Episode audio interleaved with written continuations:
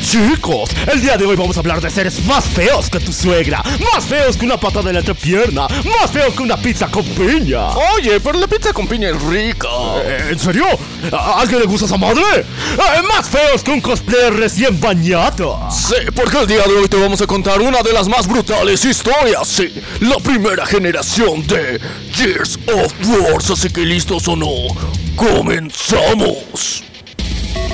Bienvenidos a La venganza del Troll, un espacio para los geeks, para los frikis, para los otakus para los geeks y para todos aquellos que creen en la ciencia ficción.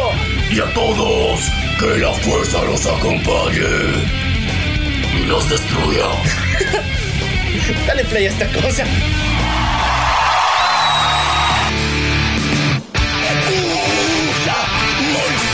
Prepárate, la puta que te reparió. marrano. Muy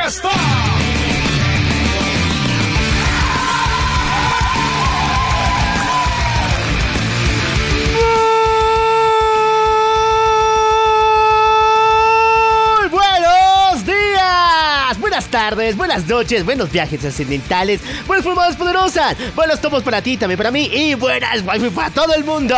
Yo soy Locuaz. Yo soy Maniac, Y esto la es... venganza del Troll.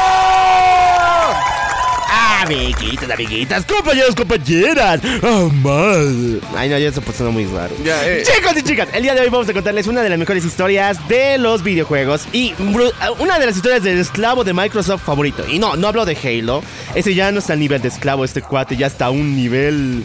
Más inferior. Ya, así que hoy día vamos a hablar de uno de los creadores más brutales de estas historias de entre terror, pero esta vez guerra espacial.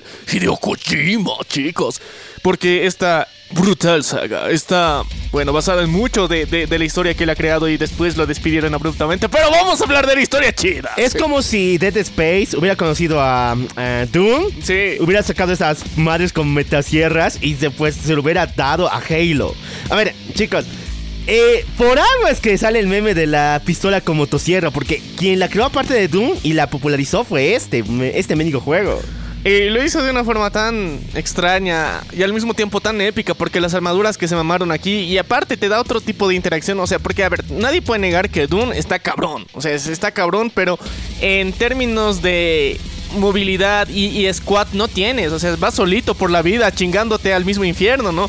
Pero aquí sí tienes un team, tienes un equipo, entonces e, es, es, diferente la jugabilidad y aporta mucho a la historia. Entonces, El día de hoy vamos a contar la pinche historia que tiene esta mierda. Ahora chicos, si tú esperabas del 1 al 5 y con los remaster incluidos, con ediciones de lujo, con las nuevas y los DLCs más incluidos, eh, no papu, aquí no te lo damos. ¿Por qué? Porque es sumamente largo y esta mamada está entrecortada. Ustedes saben que Gears of War hay un juego que trata de una historia, pero después nos dicen que hay una precuela en parte del otro juego y nos dicen que las conclusiones del anterior juego salen en otro juego y por eso es que es un poco enredada esta madre. Y así que nosotros solamente te vamos a contar primero la primera generación, Que van chicos. desde el 1 hacia el 3, pasando por unos cuantos DLCs, pero lo más importante es que hay un poquito del 4, así que de ahí viene la primera parte. Sí, así que chicos, esta es la primera generación. Eh, y si quieren que, contemos la segunda, pues, pues ahí ustedes ya nos piden que hagamos, comparten este episodio para que hagamos una segunda parte. Y ahora sí, chicos, lo más importante, cada uno de nuestros episodios muchas veces está dividido en dos partes fundamentales. La primera que estará dedicada a las noticias del mundo geek, freak, otaku y gamer. Y la segunda parte que estará dedicada a esta brutal historia de Gears of Wars. Así que ahora sí, vamos con las noticias. Agarren los cómics de Deadpool mata al universo Marvel y también esta mamada de que mi- nuestra querida Kamala Khan van a ser como mutante. ¡Qué mamada! Y cámelos porque son inmundos y vamos a hablar de buenos cómics aquí en el programa.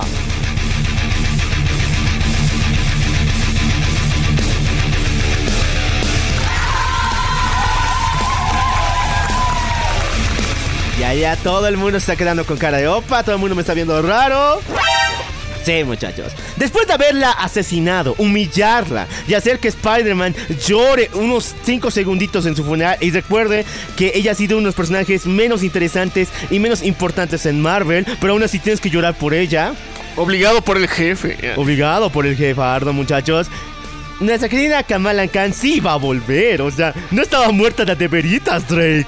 Porque ahora Marvel va a lanzar un nuevo cómic que se llama, y escúchalo bien, porque es una patada en la ingle a los fans de Miss Marvel y en la ingle en los fans, a los haters de Miss Marvel también. Este se llama Miss Marvel The New Mutant. O sea, Miss Marvel, la nueva mutante. No, bro, o sea. ¿Por qué? A ver, esto es una. Es bien obvio, ¿no? O sea, por la serie de Miss Marvel. No, y viene peor, porque los poderes de elasticidad de Miss Marvel se han cambiado. Ya no va a volver con sus poderes de superelástica, sino ahora va a regresar con los poderes que vemos en la serie. Esa mamada de que proyecta la luz y puede formar mamadas como linterna verde. Ya. O sea, Pero como allá ves por morado. dónde gira, ¿no? Sí, o sea, quieren volver canon lo que salió en la serie. Che, para que no te estés quejando, güey, de que sus poderes no son los mismos y su origen no es el mismo, güey. Pu- Puto el que lo vea, puto el que lo diga. Pero solamente podemos recordar y en nuestro más profundo corazón eh, sentir que... El diablo es puerco. Y por eso hizo estas mamadas, chicos. Por eso, por eso. O sea, es que está. A ver. eh, yo creo que Marvel está ahorita para empezar una crisis bien cabrona, ¿ya? En cuanto a historia es- se refiere, porque eh, durante el, el último año y medio no ha sacado nada memorable en buen sentido de la palabra, porque lo único que tenían que estaba yendo por buen camino era, o sea, los X-Men y su, y su nueva tierra. Krakoa, muchachos. Eh, y, y cuando Krakoa se fue a la mierda, por culpa de ellos mismos, eh, estas de ahora que queda, no hay nada. O sea, primero les estaba salvando Venom, ¿ya? Y luego. King Black, muchachos. Sí. Cabrón. es- eh, y estaba muy brutal, o sea, pero ahora, de la nada, estamos dándonos cuenta de que todo se está yendo a la mierda otra vez por culpa de ellos mismos. Entonces. ¿Qué podemos hacer? O sea, nosotros como fans no podemos ayudarles más. O sea, ellos mismos están clavando su puto ataúd, ¿ya? Ahora, eh, sé que más ratito vamos a hablar de la huelga de los guionistas, que, que es un, un punto muy importante de las últimas semanas, pero...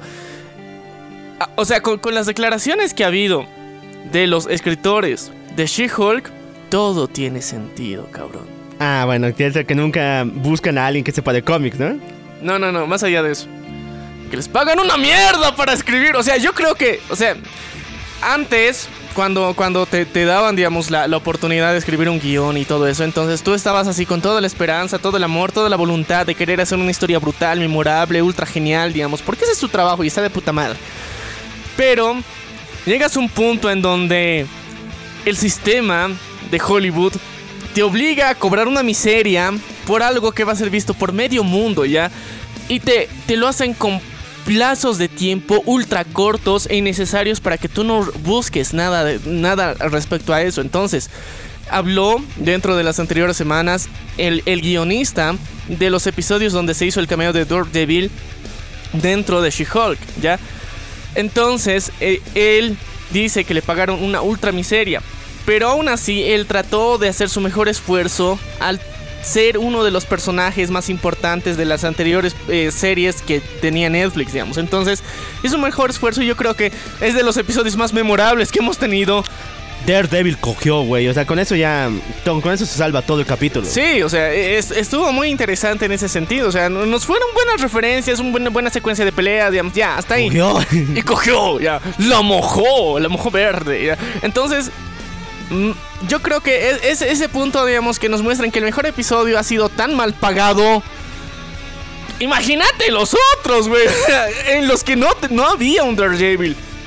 Y yo creo que eh, eh, ahorita, en la industria cinematográfica, son unos tacaños de mierda, ¿ya? Son unos tacaños, unos codos, hijos de las remil putas, porque se están pasando de lanzas con, lo, con la mierda de trato que están ofreciendo ahorita los guionistas. Y recordemos que la misma mamada se vive también en los cómics, por si acaso. O sea, es- el panorama lo mismo. Se saca un buen porcentaje para Dan Slot para que siga cagando Spider-Man y el resto para los demás. ya, entonces, eh, bajo esa misma premisa, o sea, eh, en, en Marvel podemos ver que hay un entorno que no premia bien las buenas ideas, o sea, las buenas historias. Y eso le está cobrando factura, porque ahorita, o sea, Marvel, después de que después de Endgame en adelante, decidieron, ok, o sea, el presupuesto ya lo gastamos, o sea, la mayor parte del presupuesto tiene que ir a efectos especiales o a merch. Nada más. El resto vale pito. O sea, ahorita la gente ya es estúpida y va a comprar cualquier mamada. Eso pensaron y durante los últimos años nos quisieron demostrar eso. Y la cagaron en grande, porque definitivamente el, el nivel de calidad que tenían, que tampoco era el mejor, se fue a más a la mierda.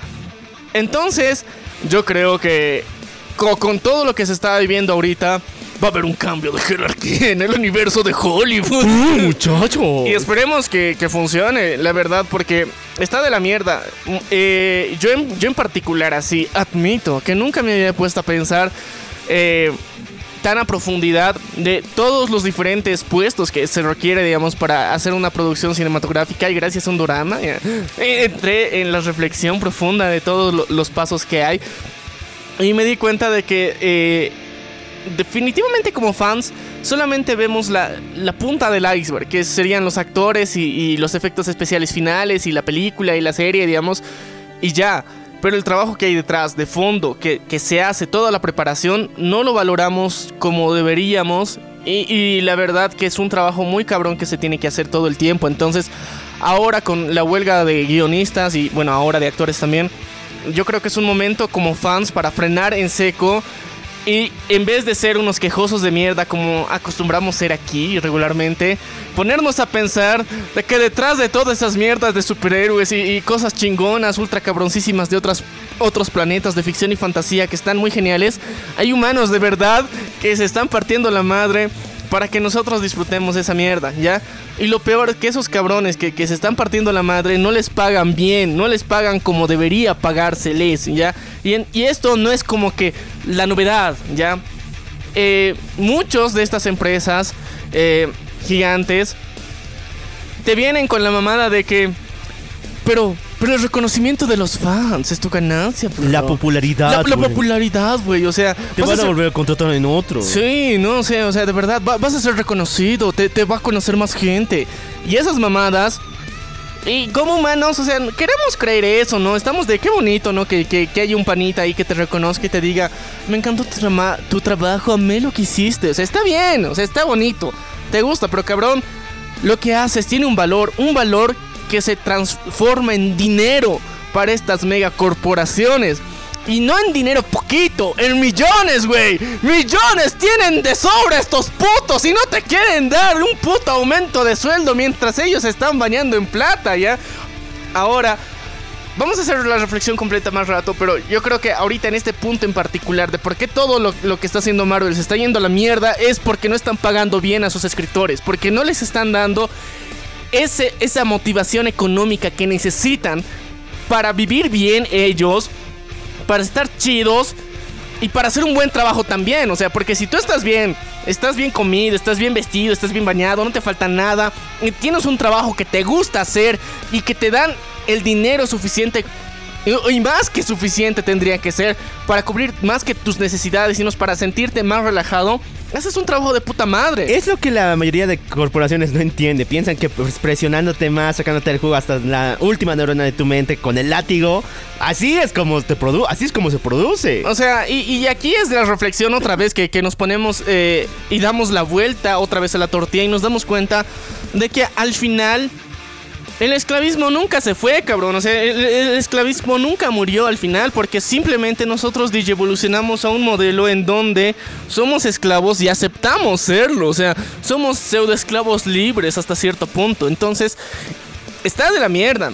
Entonces, si bien nosotros somos particularmente no muy afectos a, todo lo que ha hecho Marvel en general, pero sí apreciamos historias chidas que, han- que en su momento han sacado personajes que son muy icónicos, tenemos que buscar como fans que a estos cabrones que nos han dado tanta fantasía, tanta ilusión, tanta ficción, o sea, tan- tantas cosas bonitas, se les reconozca más.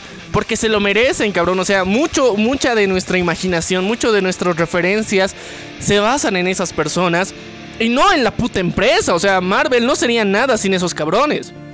Bien dicho, y tenemos que valorar todos los trabajos, no solamente ya actores y escritores, sino también a todos los que están detrás. eh, Guionistas, ilustradores. ilustradores, camarógrafos, incluso el médico traveler que tiene que llevar todo el, todo el mer, todas las cosas, el servicio de catering, o sea, güey, todo esto es una fábrica. Sí, eh, y, y- y está de la mierda, digamos, el, el cómo se, se está mostrando, digamos, de, de cara hacia el mundo. Pero bueno, pasemos a otra noticia. Ahorita vamos a profundizar en esa mierda, ¿eh? Muchachos, vamos con... En Puerto Rico me lo declaró. ¿Por qué? Porque se viene mucha filtración esta semana. Ah, supuestamente en Instagram, y esto lo digo muy en serio, se ha revelado una de las profecías de Maniac. ¡Otra vez! ¡Ya van dos este año, jodido, muchachos! Recordemos que a mediados del año pasado nuestro querido Maniac dijo que la película de Flash tendría una segunda versión, algo parecido como la Snyder Cut, donde si bien van a cambiar algunos aspectos, eh, se va a mostrar que hay una conexión con el mundo de Snyder o algo parecido. Y así pasó. Esta semana en la cuenta de Instagram de nuestro querido Andrés Muschietti, por error, porque después se lo eliminó, se revelaron algunas imágenes del set de Flash. Y aquí se ve a Ben Affleck con el traje de pesadilla. Sí, chicos. O sea, el pesadilla es la última parte del el último arco de la Snyder Cut. Sí. Em, a ver, chicos. em, había que darle cierre a esa mierda para empezar. O sea, ten- era mucho, muy importante que dentro de, de este universo que están cerrando, digamos, y ya ahora sí el inicio de lo que James Gunn quiere hacer, que son dos cosas distintas, por si acaso, hasta Aquaman. Todos esos proyectos siguen siendo parte del, del universo de Walter Mamadas, ¿ya? Sí. Recién, desde Superman Legacy en adelante, recién va a ser James Gunn el que lo va a hacer. Porque ya me he emputado ver a un montón de estúpidos en internet que están diciendo que The Flash y Aquaman y Shazam Y Blue Beetle sí, Blue Beetle son de nuestro querido Jaime Pistolas. Y es mentira, cabrón. Esos no fueron ni son parte de todo lo que él está creando. Ya, es, es el puto de Walter Mamadas. Así que no se compliquen la existencia. Y, y si escuchan a un pendejo decir eso, o sea, cierren los hocicos de un putazo, ya, para que, para que no, hablen, no anden aquí metiendo a personas que no son en lugares donde no tiene nada que ver, ya. Ahora, dándonos cuenta y tomando en cuenta esto, yo creo que eh, como, como fans y como directores, yo creo que eh, Andrés Muschietti, o sea, se, se- se dio cuenta que era mu- muy importante darle un cierre, digamos, completo, cerrar el círculo que, que ya había abierto, digamos, Zack Snyder. Y si bien para muchos no será su director favorito y habrá hecho una mierda con Superman porque es su principal queja, eh, tenemos que reconocer que el, el nivel de violencia que, que nos habían mostrado estaba muy cabrón, estaba de puta madre. Entonces había que darle un cierre para finalizar este universo. Y se supone que tenía que haber un cameo especial dentro de todo ese viaje y eh, dentro de los em, viaje a través de, de las dimensiones que estaba haciendo eh, Flash. Flash. Y ahí vamos a ver como que otros universos y una referencia como un cierre para todo lo que habíamos visto. Bueno, también esto se suma a tres, bueno, un rumor que dice que hay tres finales de la película. El primero es el que hemos visto con George Clooney y el diente saliéndose bien estúpidamente de Ramiller. El segundo es una visita al mundo de pesadilla, donde Flash iba a llegar justamente cuando inicia esa secuencia e iba a encontrarse con el otro Flash y lo más importante es que iban a enfrentarse a Superman. Y el tercero, que es algo muy extraño, iba a ser una especie de llamada de Bruce Wayne. O sea, Flash estaba en la tierra de George Clooney toda la mamada, pero entonces Bruce Wayne iba a llamarle. El Bruce Wayne Ben Affleck del universo pesadilla que le decía, ¿dónde estás? Ven a encontrarnos. O sea, había como tres finales distintos para tres caminos que iban a mostrar cuál es el futuro de DC. Y había un cuarto, güey. Ay, no. En el que en, en vez de George Clooney era Michael Keaton el que salía. Sí, eso. y, y ese, y ese se supone que iba a ser el canon al final. O sea, es- El de Walter Hamada. el de Walter Mamadas iba a ser que eh, Michael Keaton aparezca otra vez y eso iba a tener conexión directa con Batgear y también con lo que eh, va a ser Aquaman, ¿ya? Pero ahora las noticias nos muestran de que están haciendo una reedición a Aquaman para que ya no salga, o sea, Michael Keaton y se está haciendo una última regrabación para darle el cierre final. Y de paso, eh, James Wan, que es el director de Aquaman 2, está en huelga, güey. O sea, no está en la huelga de escritores, él mismo se ha montado su propia huelga porque, eh, según la declaración de James Gunn, no le han pagado lo que realmente contribuye las regrabaciones y la quieren hacer sin él, de paso. Entonces ya no sería como que tanto dirigida por él. Por eso, yo, creo que, mira, eh, en ese sentido, eh, nuestro querido eh, God, Zack Snyder, ha hecho una buena contribución cuando salió la Justice League. Su nombre no apareció en los créditos como codirector ni nada. O sea, él dijo, esta mamada no es mía, ni pongan mi nombre, cabrones. O sea, Y yo creo que bajo esa misma premisa tal vez haga lo mismo, o sea, James Wan ahorita. Entonces, eh, yo en lo personal, con la última película de Aquaman que, que va a salir recién a finales de este año, no, no tengo fe ni esperanza de ver algo interesante. Yo me. Tristemente, o sea, es, es como que, bro, esta cosa, este barco ya se hundió. Eh, es el último cuate que tiene que salir del barco y ya ahí muere. Entonces, no tengo mucha expectativa, tristemente. Si bien eh, me encanta Jason Momoa en, el papel, digamos, de Aquaman, pero no le tengo fe ni esperanza ni amor a, este final porque. Porque no hay, pues, güey, no, no hay. ¿De dónde mierda voy a sacar un fe y esperanza y amor en, en- este producto final? Porque creo que no, no se ha logrado eh, hacer el cierre que hubiera querido. Porque, o sea, todo lo están haciendo al apuro también eh, dentro de, de Warner. Porque si es que. Si es que algún pendejo de ahí, de la directiva, hubiera pensado, ¿qué mierda quieren los fans? O sea, si solamente se le hubiera rozado por la mente pasar esa puta idea, yo creo que tendríamos ahorita un final mu- mucho más interesante, mucho más sólido y mucho más genial. Ya, e- eso, eso es- hubiera esperado de ellos, pero no, o sea, ellos se cagaron encima y dijeron, hay que cerrar esta mierda, sea como sea, este año. Y ya. Porque, mira, si, si a mí me decías de que The Flash, con todos los mames que ha habido y todos los retrasos que ha habido, me decías, va a salir el próximo año. Yo te decía, cabrón, ni modo, me aguanto y espero hasta el próximo puto año. ¿Por qué? Porque quiero que cierre bien esta mierda, para que, que- que todo el pinche Flashpoint esté de puta madre y, y- y sane las heridas en el corazón de, de, de- de ver morir este universo, ¿no? Y por lo menos que tenga mejor CGI. ya, o sea, pero a- ahora, digamos, viendo la película, o sea, no está mal, está, está bastante decente, pero o sea, podía esperar un año por mejor CGI, no hay problema, ya. Así que, eh, creo que Warner en particular está, está agarrando las prisas a lo pendejo y no está pensando en los fans. Y, Bueno. y- y recuerden lo más importante, o sea, ¿para quién es esta mierda de películas? Para los fans. Nadie más las ve, o sea, al final, o sea, ¿a quiénes más les importa? O sea, hasta la merch que sale, ¿para quién es? Para los fans. Para los que les gustan estos personajes. Y si haces un producto sin pensar en los fans, en lo que ellos les puede gustar, en lo que puede ser memorable para ellos, mostrarles algo nuevo, algo genial, algo brutal, pues la estás cagando, cabrón. O sea, la estás cagando en grande. Así que eh, creo que está cometiendo gigantescos errores. Bueno, muchachos, eh, esto va a doler mucho, pero ya, ¿qué más?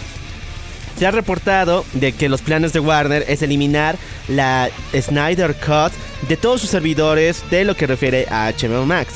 Esto ya se ha empezado en el servidor de Europa, donde eh, fue el primero donde ahí lo nombraron el fenómeno mundial, es el que más apoyo le ha dado, pero ya se ha dado de baja. En los siguientes meses vamos a ver cómo se da eh, de baja en servidores latinos y después en Gringolandia, donde ahí sí va a doler. Los fans ya nos hemos movilizado y próximamente vamos a montar su super hashtazo en, tweet- eh, en Twitter este 15 de agosto. Sin Eh, embargo, sí. ya son decisiones de Warner y si no le hemos parado antes, no la vamos a parar ahora. Ya, entonces, recomendaciones, chicos, a, a- a la antigüita. Descárguenlo en 4K Full HD para que lo puedan ver cuando quieran y ya. Y recuerden que el Blu-ray todavía sigue en ven. Bueno, no sé si ha vuelto a estar en, eh, Eh. en línea porque estaba en stock bien harto. O sea, salía y pedían personas. Así que si ven el Blu-ray por allá, cómprenlo porque esa mamada se va a acabar. Sí, y va a ser artículo de colección este paso, porque, em, o sea, tanto en la versión eh, blanco y negro como en la versión a colores. Sí. Entonces, ambas tienen, tienen su, su feeling y aparte los comentarios del director están bastante interesantes. Y no sé, o sea, se nota el pinche cariño que le ha puesto Zack Snyder a, eh, su obra, ¿ya?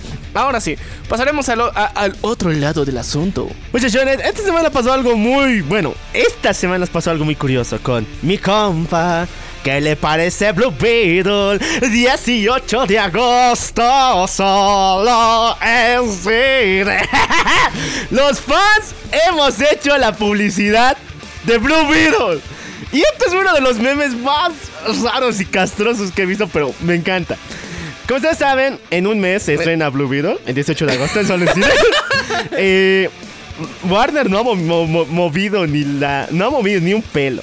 El, el maldito, la maldita corporación, la maldita empresa de eh, la Torre de Agua, no ha publicitado Blue Beetle en ningún medio. Solamente ha publicado el trailer en YouTube y lo ha dado por muerto. Entonces esto ha levantado a los fans mm, de, creo, del mame o del chiste del morbo, porque de DC no creo. Del Morbius. del Morbius, porque los fans hemos hecho memes, hemos hecho photoshops donde vendemos la hamburguesa de Blue Beetles, los cócteles de Blue Beetles, los condones de Blue O sea- para promocionar esta película. Toda la merch que no existe la hemos creado, le hemos eh, le hemos mostrado. Ahora va a ser muy épico cómo qué va a pasar en las próximas semanas en particular. ¿Por qué? Va a ser Muchachos, esto va a ser épico, va a ser va a ser la contra de Morbius, güey. Va a ser la contra de No, Morbius. es que, es, es que eso va a ser lo épico, ya, mira. Ahorita hay gente que hace monitoreo de medios, ya. Y estas personas son unos pelotudos. Para empezar, o sea, no le saben a lo que investigan. O sea, no le saben en absoluto ni mierda. Por eso pasó lo de Morbius, ya, para empezar. Así que ahorita todo lo que estamos haciendo, el movimiento de Blue Beetle, o sea, el 18 de agosto solo en cines, es mame. Todos lo sabemos. Y probablemente todos los que estamos publicando esto no tenemos ni la intención de ir al cine. ¿Ya? Solo lo estamos haciendo por el mame y por el chistorín. Y está de puta madre. El, el, el- el- colmo de esta mierda va a ser que el próximo mes, antes del 18 de agosto, es- estas personas que supuestamente monitorean medios van a decir, chicos, el 18 de agosto se va a ir". Hay mucha gente que lo está esperando, que lo vienen compartiendo desde el anterior mes. Hay que sacar las cosas que ellos quieren. Y lo van a hacer. No.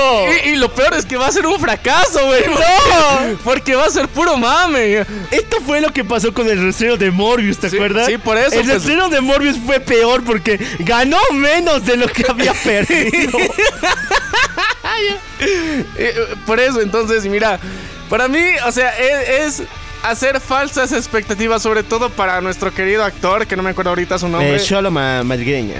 Eh, porque él, bien, bien ilusionado, salió en Twitter diciendo: Gracias, chicos, gracias por, por darle promo a esto. Sé que yo no puedo promocionar esta película porque estoy yo me, uní a la huelga de actores que técnicamente está ahí. Pero eh, gracias a ustedes esto será posible. Y, y todos de, güey, no es en serio.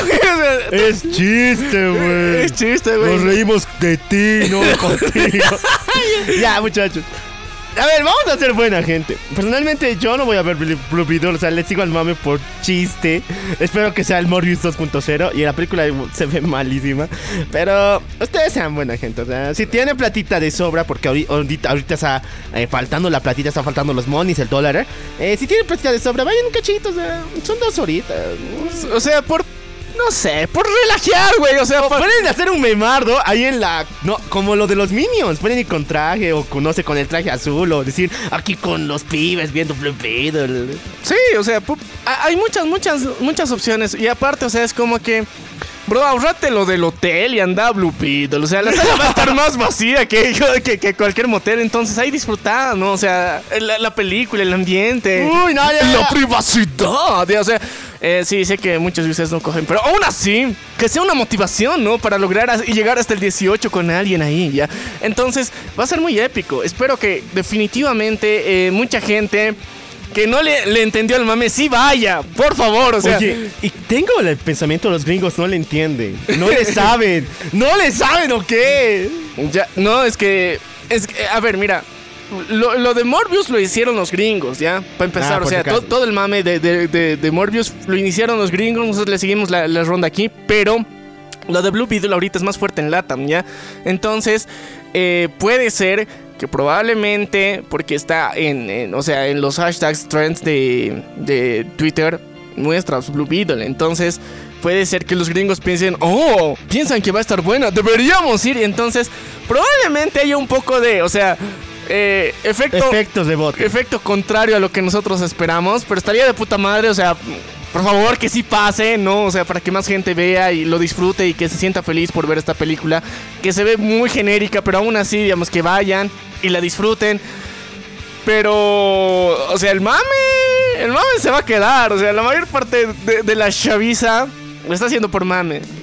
Bueno, muchachos, vamos con Superman Legacy. Sí, muchachos, James Gunn ha dado no solamente ya los nombres de los actores que van a interpretar a los personajes de Clark Kent y a Lois Lane, que ya hemos dicho en anteriores entregas, sin embargo, Nos dijeron que ahora van a estar cuatro personajes brutales se unen a, dent- a esta historia. Sí. Y no cualquier personaje, o sea, estos cuates de por sí ya forman un grupo de superhéroes súper cabrón y tienen unión con la Sociedad de Justicia de América. A ver, muchachones, recordemos que está Nathan Fillion como Guy Gardner, tercer linterna verde de la Tierra, súper creído, súper nalgótico y súper destructor, rebelde. Y nalgótico lo digo de.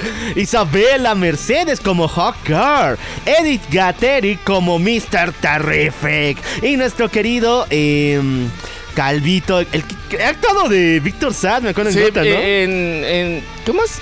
En Gotham. En Gotham ha actuado de Víctor sí, eh, él va a estar como Metamorfo. Muchachones, no sé qué quiere hacer James Gunn, ya he dado mi teoría aquí, o sea, era de que Superman contra la autoridad, o por lo menos ver que el mundo manejado por la autoridad es una mierda, pero ya, ya se han confundido, o sea, ¿de dónde vienen estos cuates? ¿Qué pedo? ¿Por qué están aquí? ¿Por qué Superman tiene que unirse con ellos para pelear con sus villanos?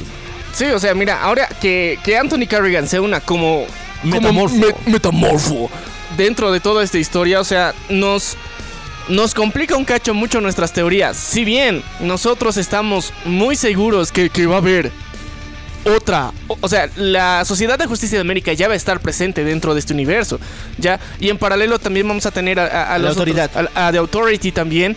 Y Superman va a crecer dentro de un universo donde estas dos fuerzas ya están presentes en la Tierra.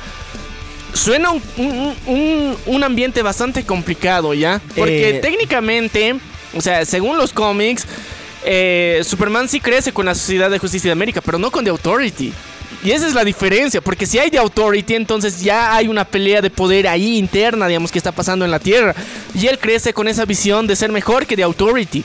Entonces eso yo creo que le da un cacho, digamos, el, el background para que él sí sea ma- mejor persona, mejor sujeto que el, el- el- el Superman de Henry Cavill, o sea, sea más amable y más gente. ya. Eh, yo tengo mi teoría ya actualizada. O sea, ahorita me la creo y todo. Pero si funciona, carajo, James Gunn es un dios. Y nunca creo que he visto esta mamada. Porque también es un poco difícil cómo manejarla. Recordemos que Authority, en el cómic que les he leído hace rato, eh, domina el mundo. Y prácticamente hace lo que le dé la merced. Esto también se ha visto en su segunda versión de en el Flashpoint. Fue Authority quien dominaba Europa y causó esta batalla entre Amazonas y Atlantes. Entonces, lo que yo pienso es que el mundo de James Gunn está dividido en una guerra entre ambos bandos, tanto entre Authority contra la Sociedad de Justicia. La Sociedad de Justicia con América. No, es que es, es de América, pues, huevón. O sea, de América. Sociedad de Justicia de América. Y en Europa, ¿quién está? Pues de Authority, cabrón. Entonces hay una guerra entre ambos. Authority siendo muy despiadado y muy fuerte y la Sociedad de Justicia siendo el faro de libertad. Entonces, el quien van a hacer aquí para a, unir a ambos o para por lo menos dejar que se estén matando, dejar de que se maten, Sí. es Superman. Y esto lo vemos en All Star Superman y en Kingdom Come, dos cómics que James Gunn ha mencionado. Chicos, chicos. Se vienen los putazos. Eh, o sea, es que mira, Superman parecía como una historia de inicio de Superman normal. Pero ya no, o sea, ahora ya se ha complicado a un nivel donde va a haber putazos ultraviolentos con varios, varios personajes. Y esto lo hace más épico, porque, o sea, qué cabrona presentación de un nuevo universo. Porque nadie ha tenido los huevos de presentar todos de golpe. Porque generalmente es uno por uno, o sea, máximo dos, Sí. exagerando tres. Pero tantos, ahí, ahí yo creo que va a estar la diferencia y, y que, que tal vez se la puede jugar el Jaime Y Pistola. bueno, de Authority, la película de Authority puede ser como ellos han domi- prácticamente dominado Europa. O sea, imagínate, siendo buenos héroes, pero al final se corrompen de esa manera que los ha llevado a dominar su continente entero. Puede ser, o sea, y estaría muy cabrón, o sea, porque, eh, o sea, a haber eh, sexo, drogas y rock and roll, o sea, y, y- eso es mucho de lo que representa The Authority, y ya se los contamos, chicos, así que si quieren darse cuenta qué tan hijos de puta son estos cabrones y cómo la cagaron varias veces, pues... Pues escuchen ese episodio donde se los contamos. Y yo creo que sería una buena referencia. No sé, espero que se cumpla, cabrón. O sea, estaría muy, muy, muy alucinante que, que todo ese, ese ecosistema ya se esté cociendo dentro de este nuevo universo para darnos un refresh, ¿ya? Porque estamos, estamos como que hartos de la misma historia de orígenes. de Sí, o sea, eh, la, la misma historia de origen de superhéroes una y otra y otra y otra vez. Entonces ya, ok, vamos a ver el origen de Superman hasta cierto punto, ¿no? Pero también no va a ser cualquier origen, no va a ser el origen de donde no había ningún héroe, sale un héroe, no, ya habían, cabrón. Y ahí está el giro que va a ser todo completamente distinto y espero que, que se cumplan las profecías del loco. Pero Ay, no. chicos, tenemos que hablar también de una de las series que ha estado rompiendo el internet y nadie la ve. Oye, es lo que no entiendo, malditos putos. ¿Dónde ven Secret Invasion? Hijos de puta, ¿están viendo en el Cuevana? Yo sé que sí, putos. Yo también. ¿Por qué? Porque Disney está perdiendo plata harto por esa mamada y cada día salen nuevos reportes, cada posteo de esta mamada. Ya chicos, eh, lo que ha salido en Secret Invasion ahorita está potente. ¿Por qué? Porque se nos ha revelado que los Scrolls están preparando la creación de Super Scroll. Que en los cómics tiene los poderes de los cuatro fantásticos. Puede eh, eh, estirarse como el mismo Fantastic, se enciende fuego como la antorcha humana, tiene poderes de roca y se vuelve invisible. Sin embargo, como los cuatro fantásticos no están baneados por ahorita del universo Marvel, decidieron usar cosas que ya hemos visto en el universo Marvel de reciclaje. Eh, el ADN de Groot que le permite estirarse. Como y- plantita. Como plantita. El Extermis que le permite encender fuego, que es esa mamada de la poción de, Después, no, de Iron Man 3. de Iron Man 3. Creo que las fuerzas de Ghost que le permite ser invisible. Y algo de roca. el- No. Algo de Crot, el amigo de Thor. Pero fuera de eso. No, no, no, no, también tienen, ¿qué se llama esto? Eh, ADN de los... De esas mierdas que han venido en la invasión de Avengers 1, ¿no ves? Sí, sí, también los Chitauri. De los Chitauri, sí, sí, sí. tienen- Ahora, aquí viene lo fuerte, chicos. Si va a venir Super Scroll, no sé si se va a enfrentar a Nick Fury, eso parece bien estúpido. Pero, muchachos, se nos dice que el plan original de los Scrolls no era crear así de residuos a Super Scroll, sino unir con todos los ADNs todo el material genético de los Vengadores. Y ellos saben que Nick Fury lo sacó. El puto absorbió la sangre de, lo que ellos derramaron en la batalla de infinito, en la batalla con Thanos. Y él tiene todo el ADN, todo el material genético de todos los Vengadores en un pinche frasquito. Esa madre tiene un poder que no tiene ni idea. Tiene Scarlet Witch, tiene de Capitana Marvel, tiene de todos los héroes más poderosos que hemos visto en esa batalla. Incluso, yo lamento, tal vez de Thanos, güey. Ya, pero eh, para mí, o sea, más allá del recolectador de espermas, bueno, de, de, de, de ADN, de sangres, de, de fluidos. Del sangre. Mm, Sí, no, el recolector de fluidos, eh, nuestro querido amigo Nick, Nick Fury, Fury. Que, que está... eh, a ver, esta serie en particular... Me agrada mucho que lo humanicen tanto a Nick Fury porque, o sea, sabemos que es un puto humanito y ya, ya, para empezar. Dos, eh, las escenas de acción son bien terrestres en ese sentido de que, o sea, son putazos físicos, ¿ya? Porque, o sea, en Marvel ya estamos acostumbrados a putazos elementales con, con energías y demás mierda. Rayos láser. Sí, y aquí por primera vez vemos como Nick Fury se arma de huevos y dice, no vamos a llamar a los Vengadores. ¿ya? Entonces, con, con este tipo de giro yo creo que es un- una buena evolución del personaje, principalmente que, que ya era tiempo de que se haga. Dos, eh, bueno... Uno de los personajes más queridos por todo el UCM resultó ser un scroll, oh por Dios, no, Ay, ¿cómo no me mames. afecta? Oh por Dios, me arde el alma. Tenemos dos grandes revelaciones. Bueno, dos grandes eh, anticipos que nos llevaban a esta mamada. Una, el único vengador que aparece en esta mamada, ¿quién es? Ah, John Chill en el papel de War Machine. Oh, él va a ser el gran, el gran traidor. Y segundo, y esto es chistoso porque en fans han dicho de cómo no va a ser un scroll si en Iron Man uno es un actor y en Iron Man es otro. Eh, sí, pero es como que. No sé, a mí me vale pito. La verdad, No, o sea, o sea, es como que. No es impactante que él sea un scroll, o sea, de día es una y de noche es otra, porque, o sea, Pero ahora el chiste es encontrar dónde exactamente ha cambiado su lugar con el verdadero Rhodey. Yo creo que en Civil War, o sea, se ha desmayado y cuando... por eso puede andar, pues, porque el verdadero debe seguir en silla de ruedas, cabrón, o sea. Y yo creo que en el hospital ha cambiado de lugar y ya ahí está. Y es que nadie se preocupaba por él, o sea, nadie le ha puesto seguridad a este cabrón porque a nadie le importaba. Y, o sea, por eso, bajo esa misma premisa, sabemos que Armor Wars va a ser una mierda, ¿ya? Porque a nadie le importa. De hecho, algo ca no cabrón, sino raro va a pasar en Amos War porque de paso es otra película que al igual que Echo van a Serie. mandar... No, es película. Serie. Película. Por eso es la única película de Marvel que va a ser mandada a... a- bueno, aparte de Black Widow, a, a Disney Plus. Va a ser esto igual que Echo porque no le tienen fe y le van a meter toda la carne al asador. Porque todos los villanos de Iron Man, el Tecnóboro, Ezequiel Durán, eh, de nuevo el... ¿El mandarín? No, no el mandarín. eh, aunque es Iron Man también, güey, pero ahora la no Shang-Chi. Y muchos otros villanos increíbles de Iron Man los van a meter. O sea, eso por eso se llama Armor- Wars. Todos los villanos de Iron Man que él ha conocido, y Bank, Bangkok y todos los demás, a Justin Hammer, todos van a volver para chingarse a él, nada más. Y lo van a hacer. Obvio lo pero ya sin Tony Stark. O sea, quieren que esa película gane alguito por lo menos de tantos villanos que vamos a tener. Es que no, es que, mira, villanos de Iron Man sin Iron Man, ¿qué mierda es? O sea, no. Eres Sony, güey. Sí, o sea, qué, qué mamada. No, no creo que. No va a funcionar para empezar ya.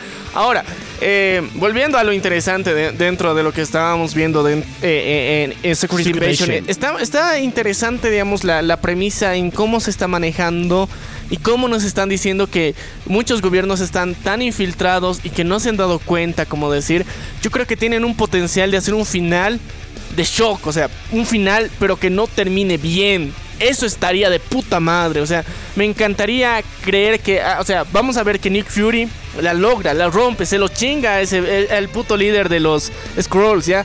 Y ya, chingón. Pero los Scrolls siguen muy metidos en más lugares de donde los que tú pensabas. Y que ese sea el final. O sea, no ha terminado esta mierda. No, y no va a terminar por más que lo pidas. Porque esta, esta mierda ya ha iniciado y no funciona bajo la lógica de, Nick Fury.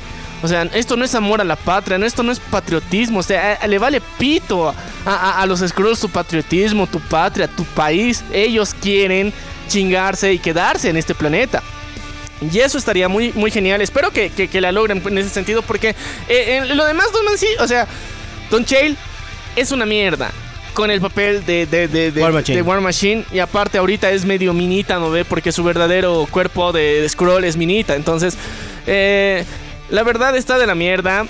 Para mí ha sido muy estúpido el discurso también de, de, de nuestro querido Nick Fury eh, cuando le quiere convencer porque son negros.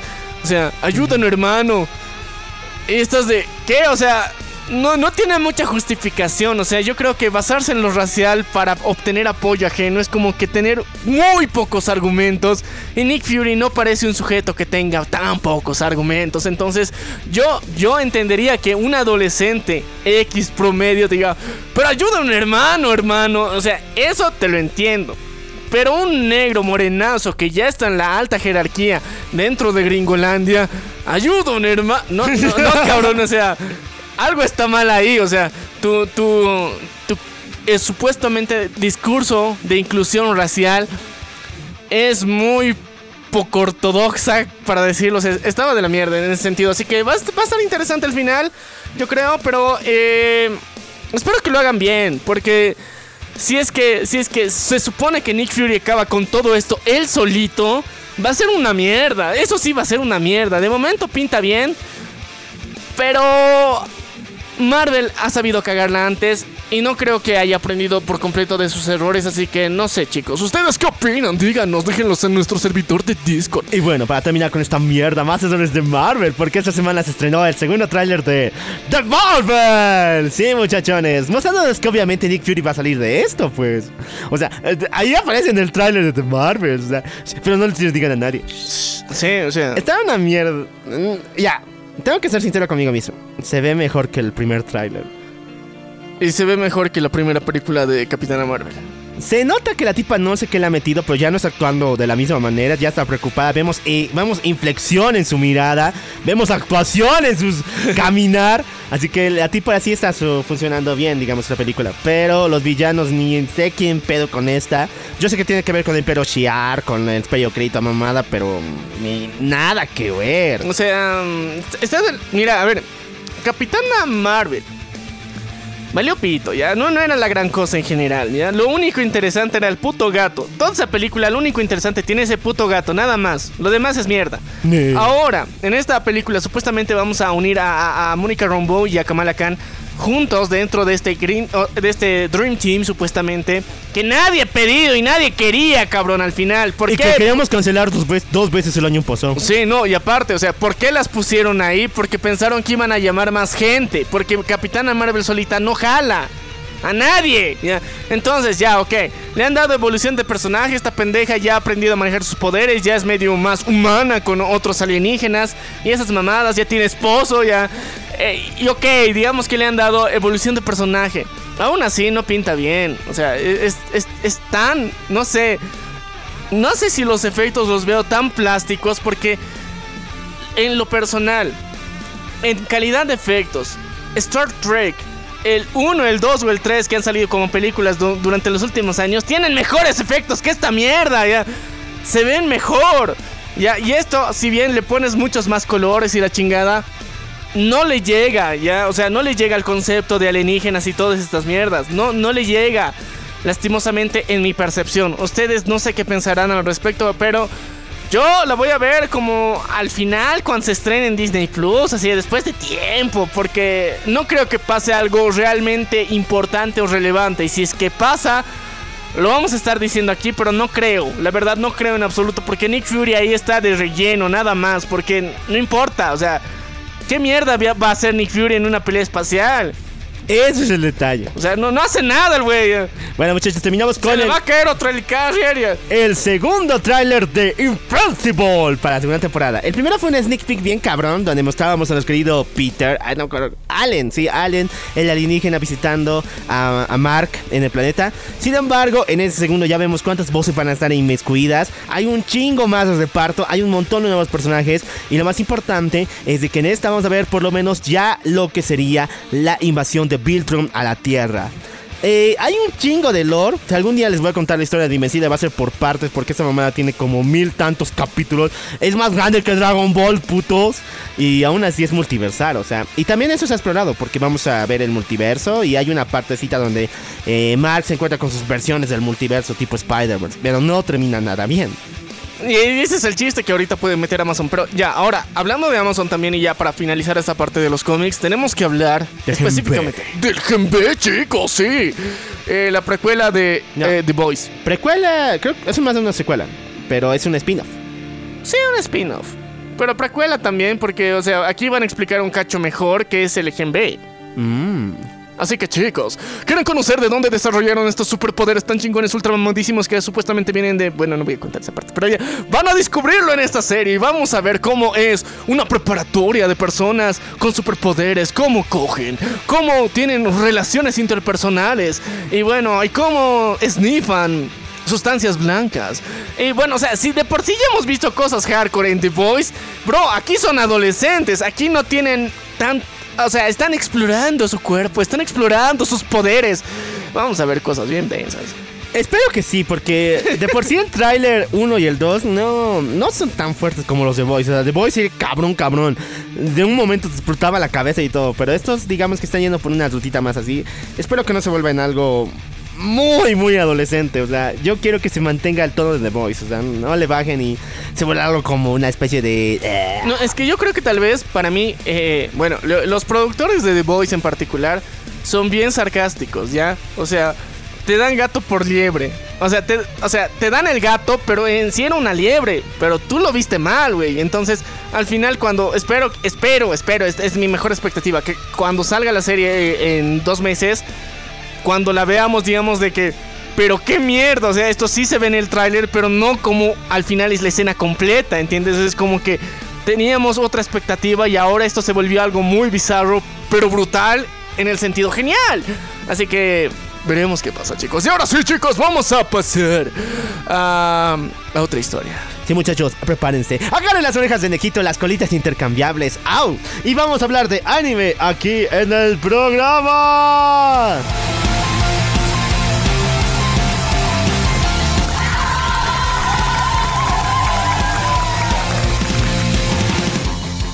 Muchachones, ya teníamos por fin, ya hemos hablado de acerca del Isekai que está montando eh, DC con- junto con Wait Studio. Yo tenía mis sueños y esperanzas. Esta mamada tenía que ser eh, Dark, eh, Dark Knights of Steels porque es una cabrona historia. Es el Isekai de DC, lo voy a decir toda mi vida. Pero se fueron por la ruta más fácil o más rara. Sí, muchachos, tenemos el primer tráiler de ni más ni menos que de Suicide Squad Isekai. Donde solamente Harley Quinn y el Joker van a viajar a un mundo medieval. Y aquí, pues, pasa lo de un Isekai. ya, eh, eh, ya, a ver, eh, para empezar, mucha gente eh, se ha trastocado con el diseño del Joker en particular. Se parece mucho al de Jared Leto. No, está basado en el de Jared Leto para empezar. Ah, mira, para los que no sabían, en parte de los diseños y en las pruebas de maquillaje que son públicas de Jared Leto para interpretar al Joker en Suicide Squad, está ese maquillaje en donde le pintan un tatuaje de sonrisa, ¿ya? Esa era parte de las ideas. Entonces, simplemente lo que ha pasado ahorita era que eh, Warner ha mandado, o sea, todo, todo- todos los, eh, los bocetos, los prediseños que tenían sobre lo que iba a ser este, eh, los proyectos de The Suicide Squad, se los mandaron a Japón y Japón dijo, este está chido para dibujarlo otra vez. Y así fue, o sea, la, la Harley Quinn, bueno, es más que obvio que está inspirada en Ma- Margot Robbie, digamos. Y, Eh, y un poquito en los juegos de Arkham, pues, claro. Sí, sí, cierto, en el vestuario sobre todo. Y lo que vemos con el Joker en particular está como que Jared Leto con pelo. Y ya. Y ahí muere, digamos, con un tatuaje de sonrisa en la cara. Y ya. Entonces, eh, está raro para muchos, pero yo creo que hay que darle una oportunidad porque pinta bastante bien. Pero, en paralelo que hemos visto eso, tuvimos algo brutal también. Y fue tener a nuestro querido, amado Superman versión anime con la transformación de chica mágica. Eh, chicos, My Adventures with Superman ya se estrenado, ya está su cuarto capítulo. Y esa cabrón, tienen que verla sí o sí. Pero el Pero, detalle es de lo que... que... llamó la atención es eso, güey. Sí. No es anime, ya, primero te lo pongo en la, en la- No es anime, es como la de la misma animación que tiene Invincible. No, te, no, no es anime, güey. O sea, la, la animación es bien distinta. Eh, eh, es la misma. no es la misma, güey. Pero no es anime por última vez. Eh, No, Y es sí, que el estilo es bien anime, güey. O sea, es anime, cabrón. Bueno, ya, lo importante es que sí se parece mucho al anime. Tiene sus mendigas cosas, sus mejillas rosadas, sus expresiones y No, todo. es que, es que la- ahorita los personajes femeninos ahí te das cuenta de que es anime. O sea, es, a- es que el, estilo es anime. Y bueno, a toda la gente le está encantando. A mí mucho más. Está súper cabrón que las historias sean tomadas un poquito más ligeras, pero al mismo tiempo que hay una profundidad entre esa relación. Y sí, hay una tensión romántica muy poderosa, un rom-com, como dice la chaviza Otaka. Entre Superman y Lois, que ya tanto la han vuelto a Lois como la waifu de la temporada. O sea, esta tipa viene de los cómics, tiene como no 110 años, pero aún así es la waifu de la temporada. Son las viejas que antoja. Güey, las Tomboy mandan, güey. Las Tomboy llegaron para no irse, güey. No, pero este, eh, o sea, no- es un giro bueno, yo creo que en, en el persona, en el diseño del personaje y, o sea, lo más importante, Superman tiene una transformación de chica mágica, o sea, es lo más importante, está muy inspirado en Sailor Moon, Demasiado. porque, o sea, es- estás de, bro, qué innecesario era, era simplemente este cabrón se mete una cajita y sale, ¿no ve? Y ya con el traje ya es Superman. Eso es lo que regularmente estábamos acostumbrados los fans, pero aquí la volvieron chica mágica. Y, qué- y qué varonil se ve, eh, o sea, Superman volviéndose chica mágica. Qué de la puta. Muchos fans ya están quejándose de que Superman no hace esas mamadas. Eh, sí. Y por eso es anime, güey. Por eso es anime. No hace esas mamadas, pero bueno, ya. En honor. A- acéptenlo como tal. ¿Les gusta las waifus? ¿Les gustan las waifus? Yo sé que sí, entonces acepten esta serie que está súper cabrona y se estrena su quinto capítulo. Ahora vamos con el anime, eh, porque en Japón pasó algo muy curioso. Se ha estrenado el anime de She de 100 Zombies, el cual es la historia de un güey que quiere armar una lista de 100 cosas que tiene que hacer antes de volverse un zombie, ya que su mundo ha sido invadido, Japón ha sido destruido por zombies y el tipo quiere ir a la playa, ir a, jugar golf, estar en una suite de lujo, pero aprovechando mientras los zombies están ahí y esos lugares están solitos. Consigue una chica, su exnovia y de paso a todo a un buen plantel de amigos que quieren hacer esas 100 tareas. Es como una especie de la lista de Earth pero con zombies. Ahora, el detalle es que el, la, primero, el manga no fue popular. La novela ligera peor. Pero se estrenó el anime en su primer capítulo y la rompió como no tienes ni idea, porque Trigger lo hizo. Y su animación es tan cabrona con los zombies y todo el efecto de comedia que tiene, Japón lo, los realzó de manera increíble. Tanto que después de una semana, Japón está ya anunciando su live action para Netflix. Es la primera vez en la historia que veo que un anime en una se estrena en una semana y al- después ya tenemos su live action, que van a estar casi paralelos. A ver, chicos, fue. Es que, a ver, mira, el, el cómo lo presentaron fue muy cabrón. O sea, era de. eh, hay una invasión zombie. ¡No tengo que ir a trabajar! O sea, y, o sea que la primera idea que se te venga a la mente cuando pase eso es eso. O sea, es como que. O sea, soy ese. o sea, todos Quiero nos- ser ese, porque en lugar de que, bueno, estemos preocupados de mi mamá va a comer, me voy a morir, mi familia, da, todo, ya no tengo que ir a trabajar. O sea, es que mm, yo creo que mucha gente, mucha chaviza ahorita, o mucho chaburruco también piensa que, o sea, lo más chingón sí sería eso, porque, o sea, más allá, digamos, de que haya una invasión zombie, ya, ya no hay nada por lo que luchar, o sea, solamente sobrevivir, o sea, el dinero ya no importa, o sea, es, es un mundo muy épico en, en todo el sentido de la palabra. Y eh, como, como más, a- más adelante vamos a mencionar otra vez, o sea, estamos, eh, estamos en una situación global donde el trabajo ya nos vale mucho pito, o sea, eh, estamos emputados de la forma en la que, que está establecido el trabajo. ¿Y qué país representa eso y tiene mucho más sentimiento contar con eso? ¡Japón! E- eh, eh, y, eso, y eso se ha notado mucho en Agretsuko. O sea, en, la temporada final que, que vimos recientemente este año en, en- Netflix. Con, con lo último que hace Agretsuko dentro de esa temporada, para no spoilearles, o sea, representa mucho ese sentimiento japonés que tienen contra el trabajo ahorita, porque, o sea, están ahogados en trabajo, en Asia en particular, y eh, yo creo que ellos van a ser parte de los que están iniciando esta, esta nueva ola de ser valeverguistas eh, y ya no ser workaholic. Así que va, va- va a ser, va a ser interesante, chicos. Pero, a ver. Fue muy épico todo lo que pasó. Sí, un live action es muy posible, muy viable y estaría cabrón también. Pero yo creo que eh, las posibilidades que se presentan de, de las cosas que se pueden hacer en animación y no en, en live action, creo que es más disfrutable el anime, ¿ya? Porque en comedia en particular, o sea, ninguna comedia hecha, eh, o sea, primero anime después live action le llegan, o sea, nunca pueden ser iguales. Así que yo creo que, eh, gente, si pueden, disfruten el anime primero, o sea, el anime disfrútenlo a más no poder, porque el live action no va a llegar a eso.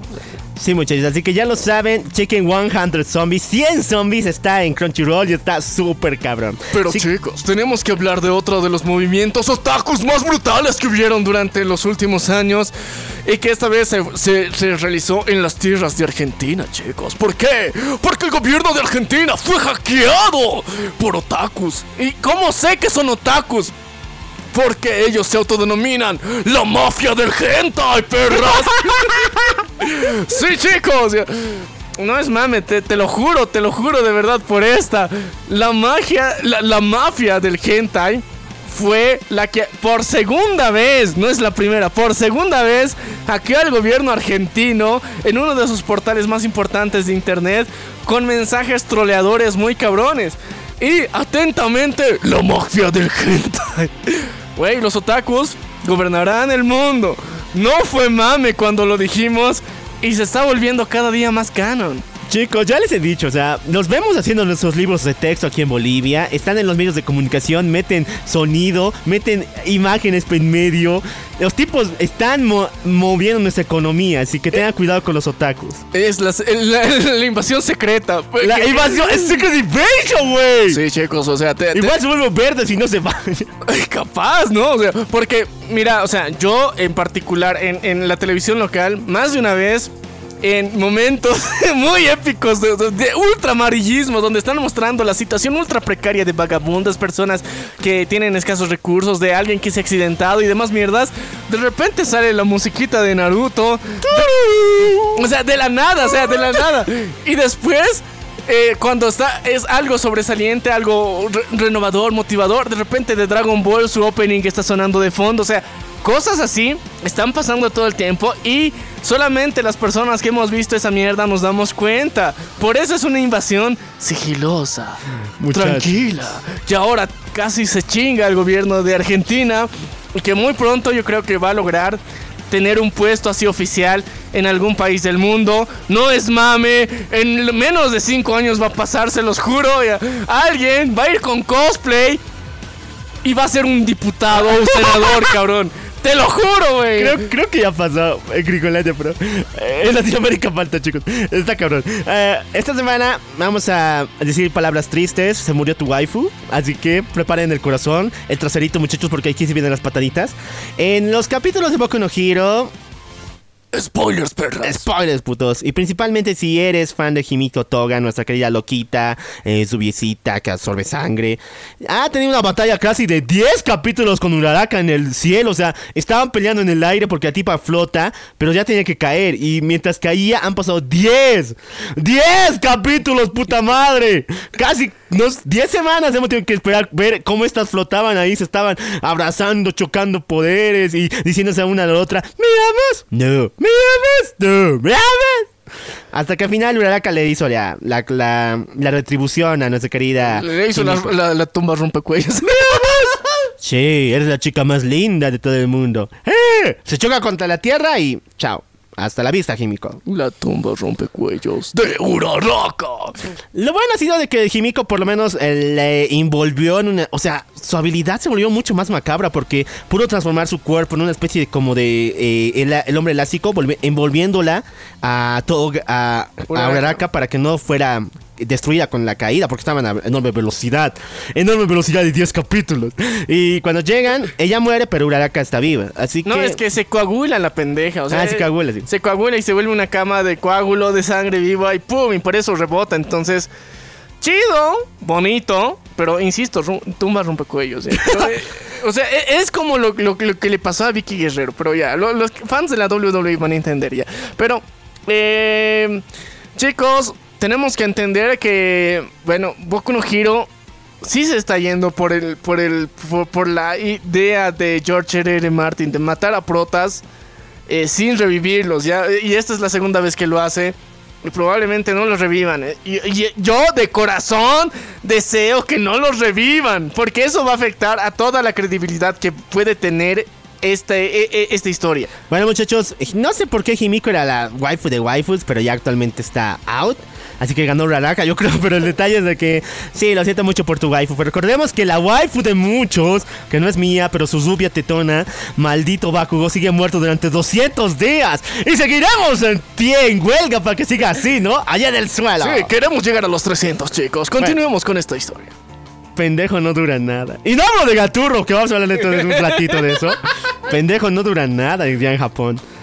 Este, esta semana se ha estrenado el tráiler de escucha Sword Art Online Gang Gale 2 donde nos muestran la historia de spin-off de Sword eh, de Sao donde una pequeña loli con orejas de conejito es nuestra protagonista pero secretamente es una MILF fastidiada de la vida que su esposo no le, no le tolera y que quiere una escapada de la realidad Mm, ¿Por qué los otakus no querrán contar esas historias? No querrán. El tráiler ha sido vilmente humillado en todas las redes sociales. Su conteo de dislikes, que sí se ve en Nico Video, es pésimo y da miedo.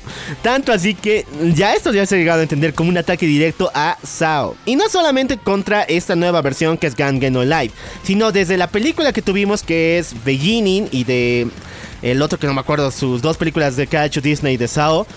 Nadie ha ido a apoyarlas. No, es que ya no importa. O sea, mira, imagínate, hace, hace tres años era como que, wow, o sea, ¿qué, qué va a pasar con Sword Art Online? Sacaron sus películas y se fueron a la mierda. Se fueron muy en serio a la mierda. Entonces, chicos, si ustedes no conocen la historia de Sword Art Online y quieren conocerla, el resumen del resumen del resumen, Con Kirito como prota. Sí. Te, te- te explicamos nosotros por qué Kirito es un dios. O sea, te explicamos por qué tuvo su época de gloria y también le hicimos parte de una canción. Pero eso es otra cosa, ¿ya? Pero la cuestión es que, ¿quieres saber por qué Kirito es un dios? Busca por qué Kirito es un dios de la venganza del troll y vas a saber. Con Z. Sí, con Z. Un dios. Ya, a- a- va- vas a entender qué mierda pasó con Kirito y bueno, toda la historia completita en menos de una hora. ya. Bueno, pero no duró nada, güey. Sí, no, no, no, no duró nada. Una, una mierda porque eh, ahorita, digamos, Sword Art Online ha, ha caído mucho. Yo, yo pensaba que iba a resurgir cabrón con, con el anuncio de Meta, ¿ya? O sea, cua- cuando se... con- eh, Mark Zucaritas anunció el metaverso. Esperaba que todos digan, oh, sí, como en Sword Art Online. Y suba la, la popularidad de Sword Art Online. Pero no, o sea, al contrario. No pasó nada. O no sé si no supieron aprovecharlo, pero todo se fue a la mierda. Entonces, eh, Sword Art Online yo creo que es una de las sagas que probablemente en los próximos años muera, pero muere en serio, porque nadie quiere ya saber de eso, porque lo han extendido tan innecesariamente que las nuevas historias que han intentado contar, se repite lo que contamos en por qué Kirito es un dios. Además, porque bueno, la novela ligera ahorita no está para seguir, por algo han reiniciado su temporada. Y ha pasado por tantas manos que ya no se sabe qué línea están siguiendo. Porque lo de Gang Gay fue órdenes de Crunchyroll. Después, la orden de Alification fue de HBO Max. Después, estas dos películas son orden de Disney y actualmente pertenece a Sony. Entonces, puta madre, imagínate qué vamos a seguir. Así que si quieres entender la línea original, escucha porque Kirito es un dios y ya. O sea, y ahí muere la historia con, con, con, con Kirito y con Sword Art Online. Así que continuemos, chicos, con las historias. Vamos a otro universo, muchachos. Agarra tu mando ¡Ah! y prende fuego a esos pulgares porque vamos a hablar del mundo de los videojuegos.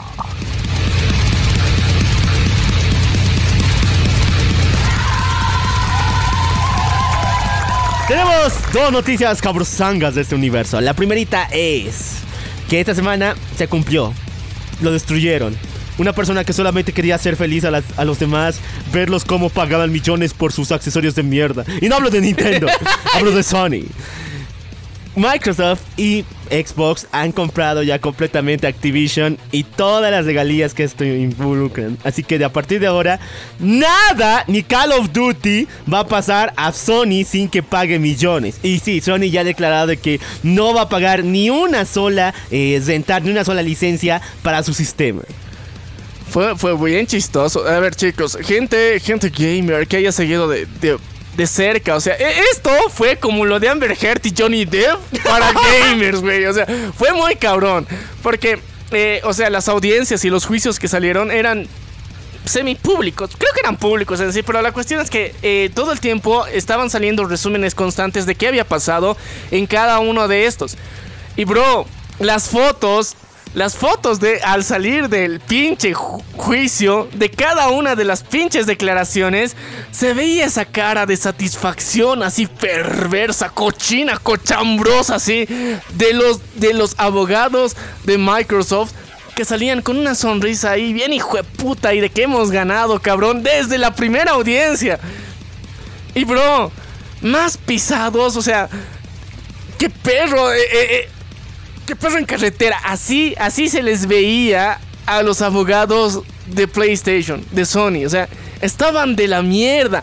Y cada vez que parecía que una sonrisa estaba acercándose a su boca, se recordaban lo que había pasado el día anterior y estaban de la verga. Se- o sea, se los cogieron con todo. O sea, estuvo horrible lo que les hicieron porque, o sea, en ninguna de las audiencias pudieron dar cara y veracidad a todos los hechos que se supone que era la política antimonopolio que se estaban enfrentando principalmente en Europa. Una de las más grandes con las que, tenían. Y aún así, se fueron a la verga. ¿Por qué? Porque, o sea, ellos técnicamente hubieran podido apoyar todo su, argumento con base en que estas empresas, los desarrolladores, tanto Activision como Rocksteady y todo- todos ellos, hubieran decidido de que no, o sea, ahorita me están queriendo comprar a mi empresa contra mi voluntad y nosotros no queremos irnos con Microsoft. Esa hubiera sido el sueño mojado de todos estos cabrones de que eso dijeran. Pero no, güey, esos cabrones los enterraron a PlayStation y era de, no sé por qué están haciendo este juicio. La verdad es que... eh, Activision quiere ir con Microsoft. quiere ir con Microsoft. Y de paso, nos tratan de la verga. Microsoft nos quiere dar un presupuesto ilimitado para hacer el desarrollo de esta mierda. Y al mismo tiempo, no va a despedir a nadie. Mientras tanto, PlayStation quería que despidamos a la mitad de nuestro personal y desarrollemos la misma cantidad de juegos cada puto año. Entonces, eras de. ¡Qué verga! O sea, ¿qué verga está pasando aquí? Fue muy épico, chicos. O sea, lo- los que lo vivieron día a día fue, fue una de las cosas más cabronas. O sea, cada día que pasaba y que veías eso, te sacaba una sonrisa de la boca. Era como, ¿cómo se pueden humillar tan feo? Estaba de la verga. Y ya se veía venir, pero ahora es oficial. Muchachos, este no ha sido el año para Sony. No. No, este y el año pasado fueron un chiste de turno para este desgraciado. De, de pasar a ser el rey de los videojuegos, o por lo menos de ser una. La PS5 ser, posicionarse como una de las mejores consolas, ha pasado a no tener nada. Ahorita lo único que, que tienen esperanzas es con Spider-Man 2. Y de paso, esa es la segunda noticia, porque ha liberado trailer, muchachos. Está genial. O sea, no podemos negar que está genial. Le han mejorado un chingo los gráficos. O sea, ya, ya teníamos la versión remasterizada del, del Spider-Man 1, pero ahora en este 2 está muy cabrón. La presencia de Venom se ve muy, muy distinta porque parece petróleo líquido el cabrón ya, y le da otro, otro aire muy distinto y se nota que va a estar más agresiva el nivel de violencia que le van a meter a principalmente Venom y obviamente al Carnoso. Bueno, muchachos, también tenemos que reconocer que las habilidades de Venom eh, son un poquito diferentes. Porque, bueno, cuando se une a Spider-Man con el traje negro, no tiene esas habilidades como de crear cosas. Y eso ya le pertenece a Carnage, así que es una eh, unión de ambos. Pero bueno, me encanta que esté así con la jugabilidad de que podamos crear armas con el simbionte. Y está súper cabrón. Sí, eh, y bueno, es la apuesta máxima que tiene ahorita y lo que tal vez lo único que puede salvar a PlayStation de momento, porque, o sea, mira, pierdes el juicio, te va de la verga, se llevan a todos tu- tus exclusivos de golpe, ya. Y ahora, tienes los huevos de decir nunca vamos a comprar las licencias. O sea, e- es lo más estúpido que puedes hacer porque ahorita todos los que tienen PlayStation van a decir, cabrón, gracias por estos años de diversión, me voy a Xbox. O sea, así de fácil, porque no, o sea, esta consola no me va a rendir los juegos que voy a querer jugar más adelante. Así de fácil, o sea, y se va a la verga. Todo, porque ahorita no solamente es que los juegos que ahorita ya, ya tenían, que habían sido lanzados, todo ese catálogo, ahorita y técnicamente ya le pertenece a Microsoft. Sí. Y por ende, de todas las plataformas que tiene eh, eh, el propio Sony en PlayStation, van a quitarse. Entonces, por más que los hayas comprado, ya, ya van a descatalogarse directamente. Entonces tú tienes que tener tu copia bien guardadita, descargada en, tu PlayStation para poder seguir jugándola porque del store va a desaparecer. Así que valieron pito a lo grande. Ahorita es una estocada a punto de matar a los pinches de PlayStation. O sea, ellos dicen, no, o sea, no nos afecta, cabrón, no nos afecta en nada. Vamos a sacar nosotros más adelante lo que es, GTA 6. y Con eso vamos a sobrevivir. No, cabrón, GTA ya no es tuyo. O sea, técnicamente lo has cedido porque, o sea, GTA nunca fue uniplataforma. Fue multiplataforma desde siempre. Entonces, eh, Sony, te estás yendo a la verga. Literal. Tus películas son un asco, tu música está peor que nunca, o sea, ¿quién apoya a Bad Bunny? Y tercera, muchachos, tus juegos están muriendo. Ahora sí tienes que plantearte bien fuerte en dónde estás y qué estás pisando, Sony. Sí, bueno. Continuando con las noticias que tenemos que contarles, chicos. El mundo normie espera. El mundo Norby espera y ladra.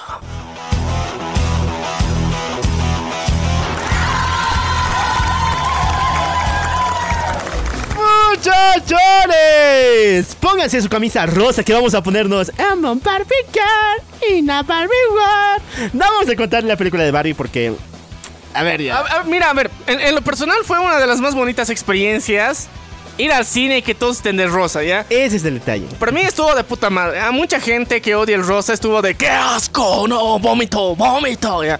En, en lo personal fue muy bonito. O sea, todo lo que... Si bien, mira...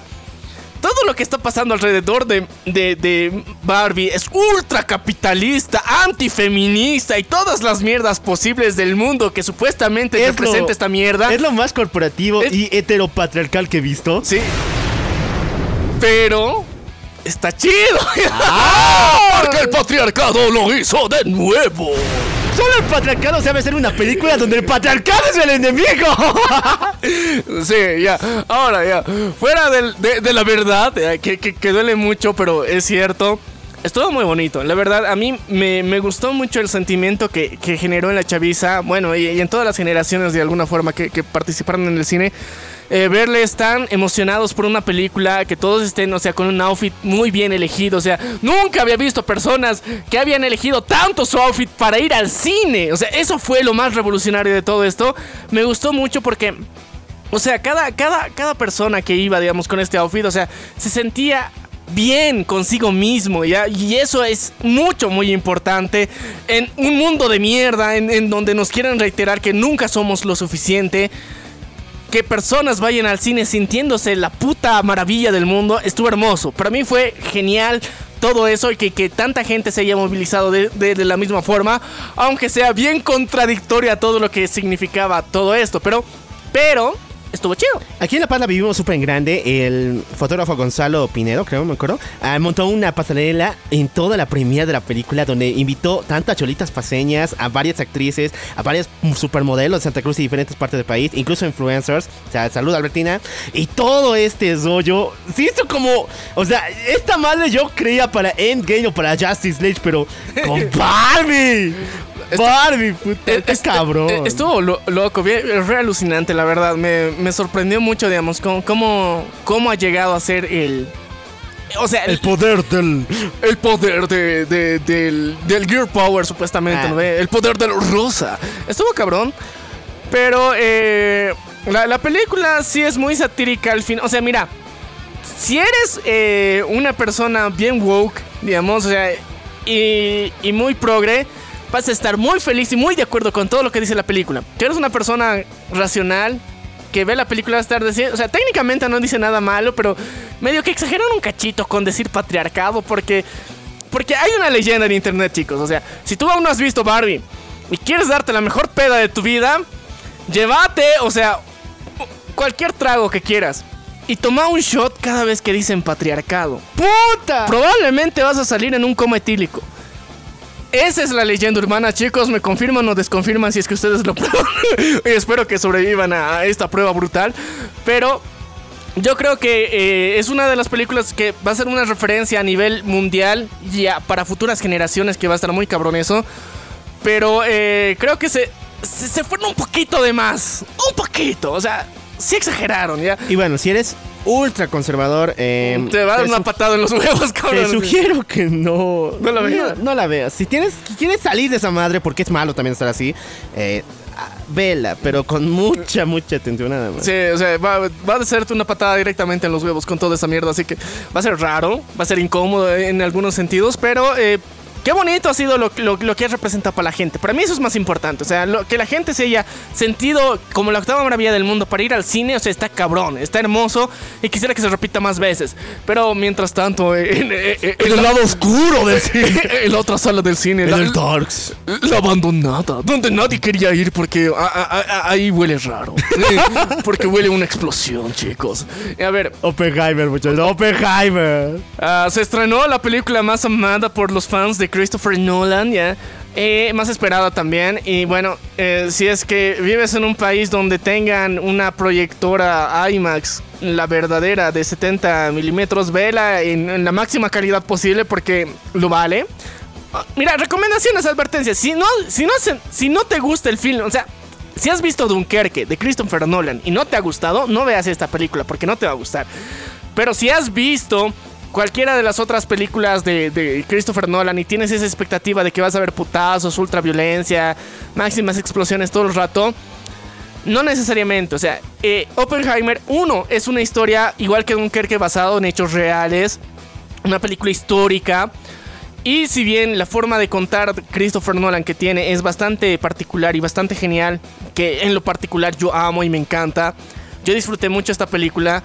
Para muchas personas amantes de TikTok que tienen una memoria y una capacidad de atención mínima y que fueron con vacines para ver Endgame, no van a disfrutar de esta mierda porque son tres horas de película donde la máxima tensión de la película es en conflictos emocionales, discusiones, situaciones, contextos que no necesariamente son violentos, ¿ya? Son eh, donde tienes que estar muy contextualizado de qué estaba pasando en esa época. Entonces, yo ahorita, si es que quieres ver esta película y entenderle más o menos mejor y no tienes muchas referencias históricas, creo que puedes ver a Javier Santolaya en Date un Blog que ha hecho tres partes, o tal vez aquí más incluso, de eh, previas para ver esta película, porque sí es importante entender el marco y el contexto histórico en donde se lanza. Porque si no, no tiene mucho sentido muchas partes y no entiendes por qué hay tanta tensión en eso. Porque es mucho, muy importante entender cada una de esas partes para ver la película. Así que si es que no la has visto, date un...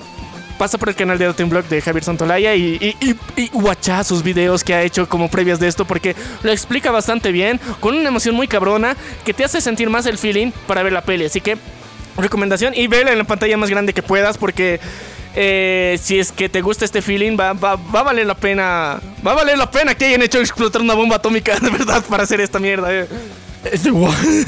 Sí, no, no, no. Madre, no, no mame, güey. O sea, de verdad hicieron. No una macro explosión, sino es una micro explosión.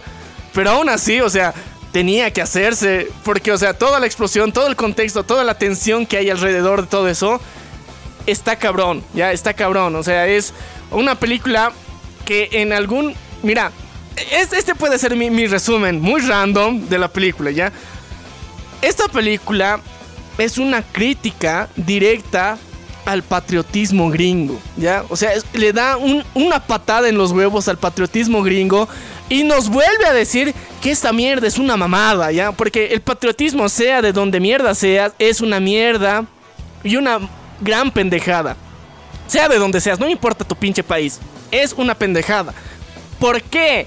Ahí está tu criterio para analizar esta película y darte cuenta de lo mierda que puede llegar a ser uno de los países amantes de la libertad y, y demás mamadas. Entonces, por eso Oppenheimer, God, o sea, es una crítica muy, muy directa, pero que una persona tal vez que, que es muy patriota no lo va a notar. Pero si, es que lo pones desde otra perspectiva, te dieron los huevos, cabrón, y no te diste cuenta. O sea, y hasta el mismo cameo súper genial de Albert Einstein te lo demuestra. Así que. Recuerden las palabras de Albertito. ¿eh? Así que 20 sobre 10, obra maestra. Y God. Y God, chicos, pero chicos, también eh, tenemos que recordar que durante estas semanas pasaron cosas que ahora sí ya vamos a hablar en extenso. Sí, nos extendimos un chingo, pero necesitamos extendernos más. Sí. ¿Por qué? Eh, pasó la huelga de guionistas y luego se unió la evolucionó la Desevolucionó huelga a de la- actores. de actores. Entonces, a ver, para empezar, contexto. Sé que la mayoría debe tener eh, saber que esto, eh, o sea, huelga de escritores ha habido muchas veces a lo largo de los últimos 20 años, varias. Huelga de actores también. Pero de los dos juntos, no cabrón. En los últimos 60 años no se han juntado esos dos. Nunca habían hecho fusión.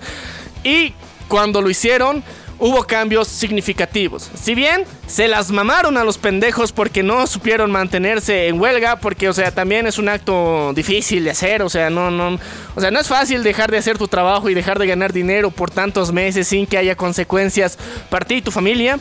Entonces, eh, este, este giro que está dando fue, fue muy, muy, muy eh, interesante porque, eh, para empezar, los titulares se llenaron con que Fran Descher, que es la, que, la actriz de La Niñera, eh, la Nani para, para, para otros países, fue, es actualmente la presidenta dentro de, de todo, de, de- ¿cómo es? La ASFA, la Asociación de Actores Americanos.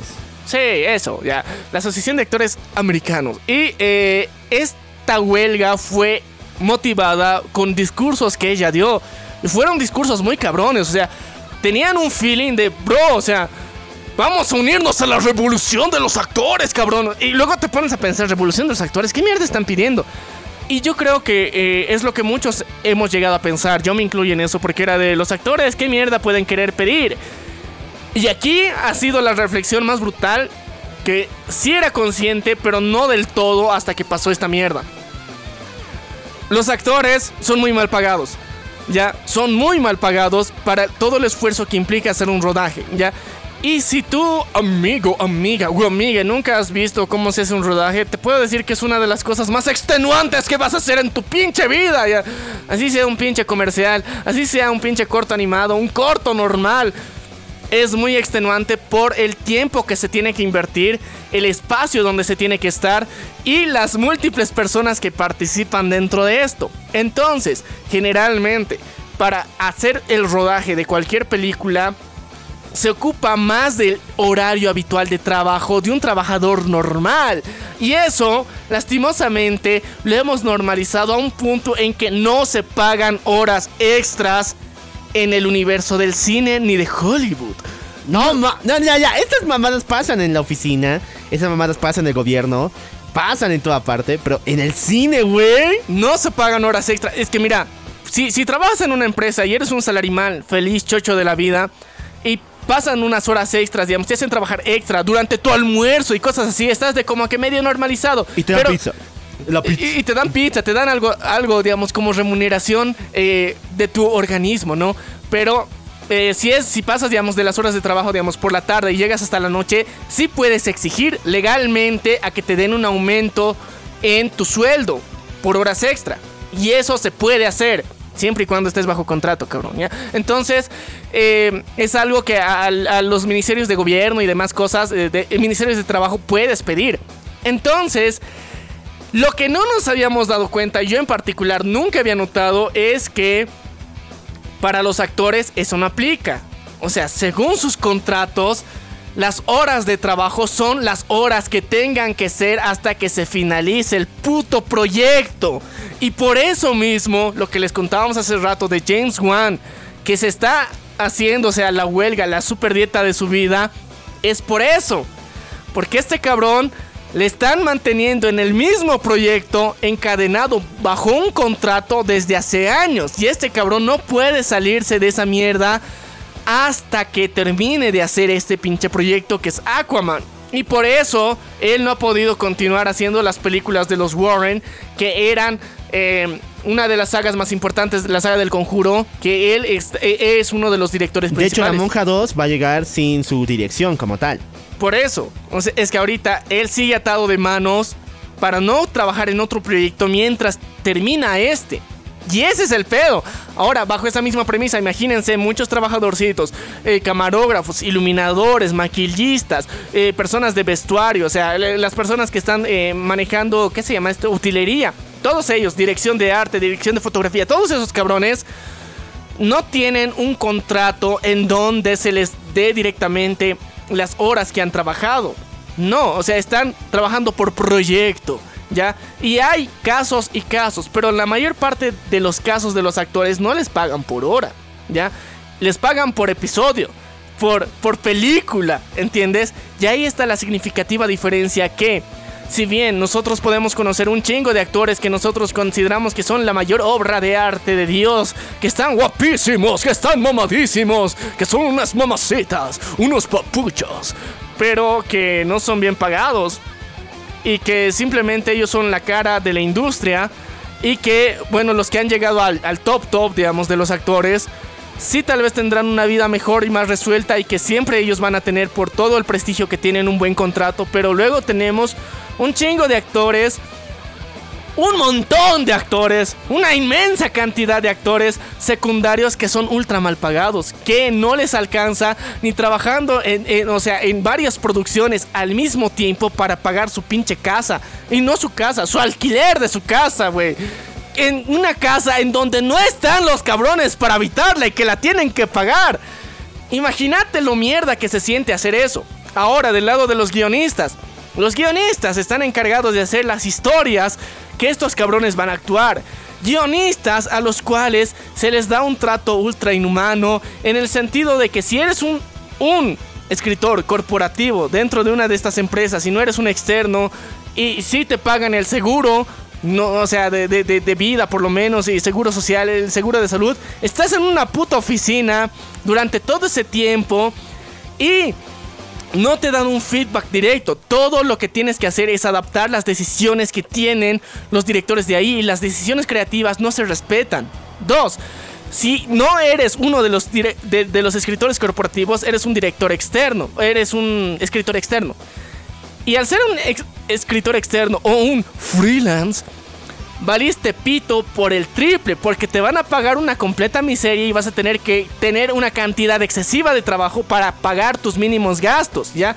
Entonces, bajo ese mismo método de presión que tiene la industria, no vas a tener una buena vida, no vas a estar del mejor humor, no te vas a tratar bien a ti mismo y probablemente tu salud se esté yendo a la mierda y por ende tu trabajo no lo vas a hacer bien. Entonces tenemos una múltiple cantidad de factores que están haciendo que las personas de la industria de Hollywood se vayan a la mierda en su vida. ¿Ya? De por sí ahorita ya en Gringolandia las cosas están pesadas por las oleadas ahorita de adictos al fentanilo que hay. Cosas que están repotentes y que los índices de indigencia han aumentado de formas ultra agresivas. Ahora, a los cuatecitos que están ahí metiéndose fentanilo en las calles, se suman los actores y actrices de todo Hollywood que están haciendo una huelga más. Los índices de desempleo están aumentando de una forma muy drástica y que personas voluntariamente no quieren trabajar porque se les sobreexige demasiado. O sea, no es que falte trabajo, hay un chingo de trabajo que se quiere hacer, pero si lo aceptas, es como hacer un pacto con el diablo, cabrón. Te van a sobreexplotar todo el puto rato a lo, lo más que puedan hasta que estés hecho mierda y aún así no te van a pagar el puto seguro. Porque el puto seguro no cubre tus enfermedades mentales, cabrón, que has adquirido a causa de ese trabajo de mierda. Así que Chicos, si bien nosotros tenemos muy idealizados a Hollywood, tenemos muy idealizados la, cantidad de plata y millones que ganan, digamos, muchos actores, que nosotros, para nosotros son los más conocidos, eso es, es una mínima parte, es como el 5% de todo lo que representa la cantidad de actores y actrices que hay en Hollywood. Solo el 5% son los mínimos beneficiarios de, esta, de estas sumas tan grandes por su trabajo. El resto ganan miserias, completas miserias. Y yo creo que en, en Twitter principalmente se ha hecho viral un, un, hilo donde mostraban que varios actores del elenco de El Hobbit, porque no conseguían trabajo, han vendido la utilería que, que les han regalado, porque no conseguían trabajo y era la única forma de tener dinero.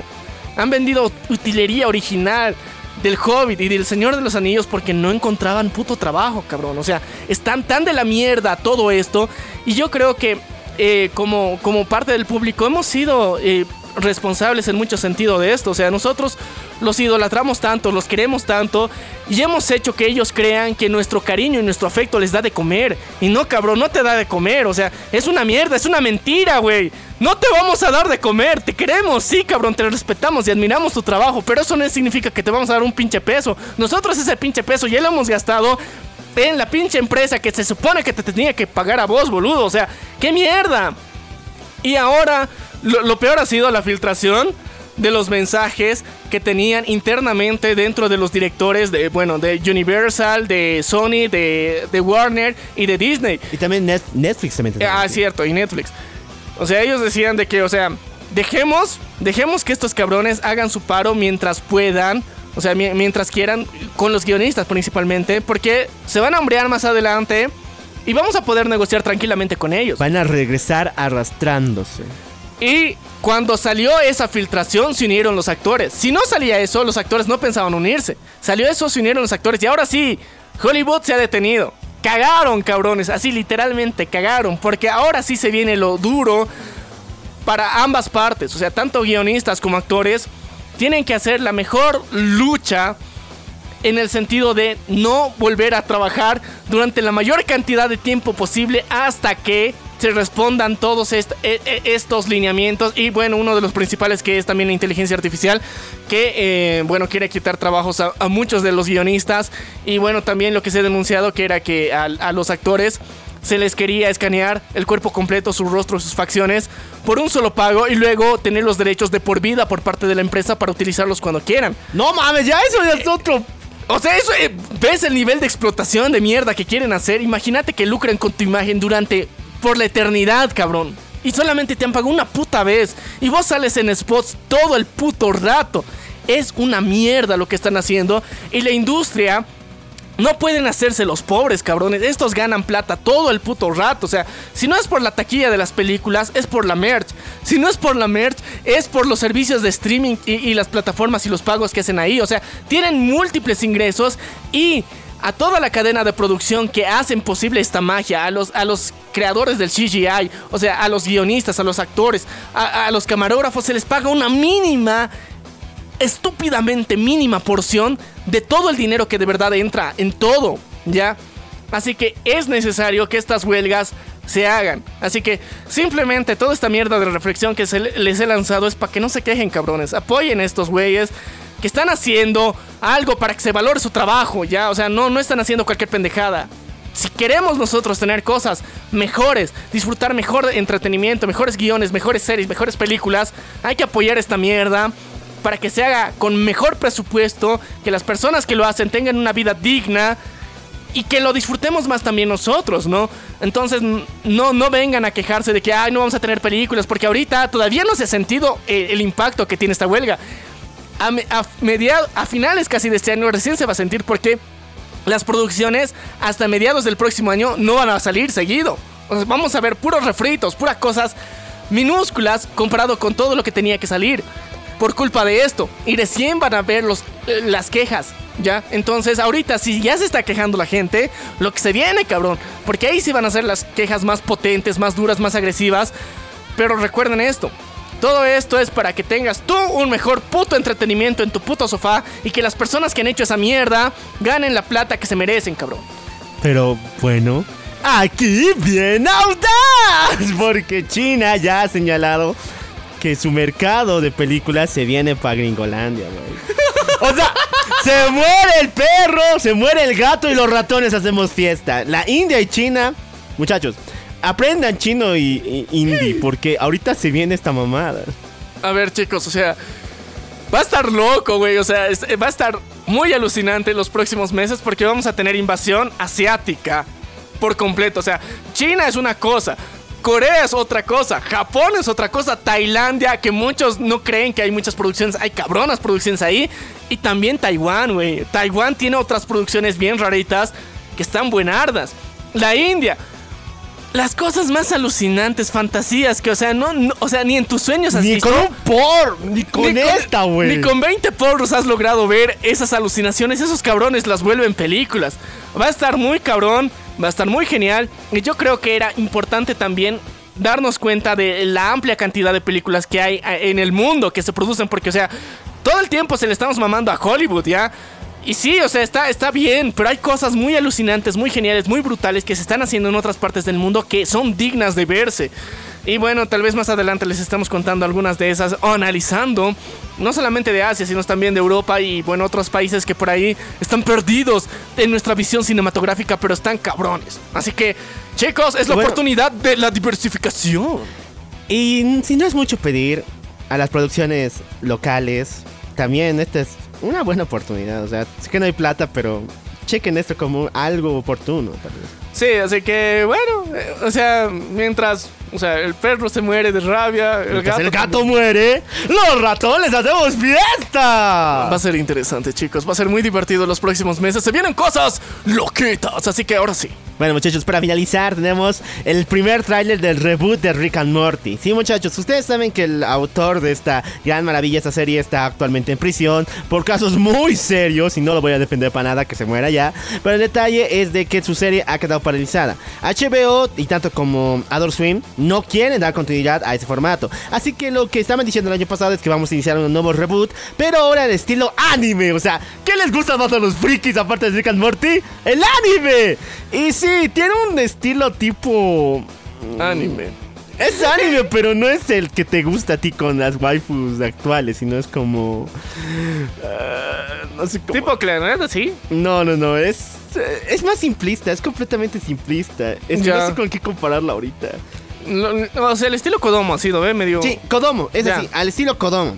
Ah, Alguna ya. especie de Doraemon bien drogado, así más o menos.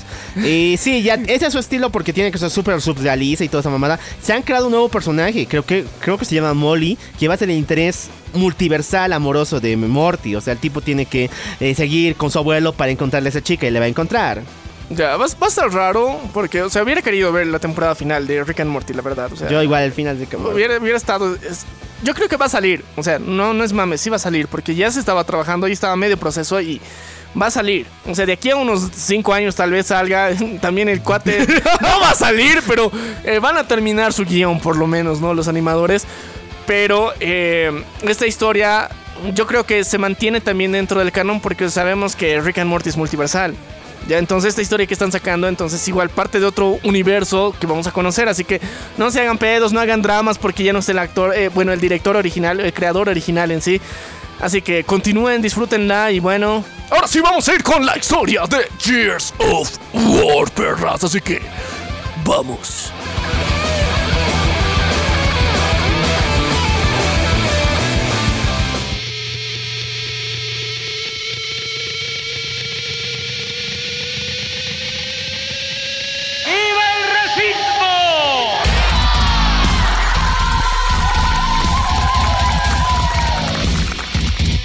A ver, muchachos. eh, eh, Era importante, era importante. No, no.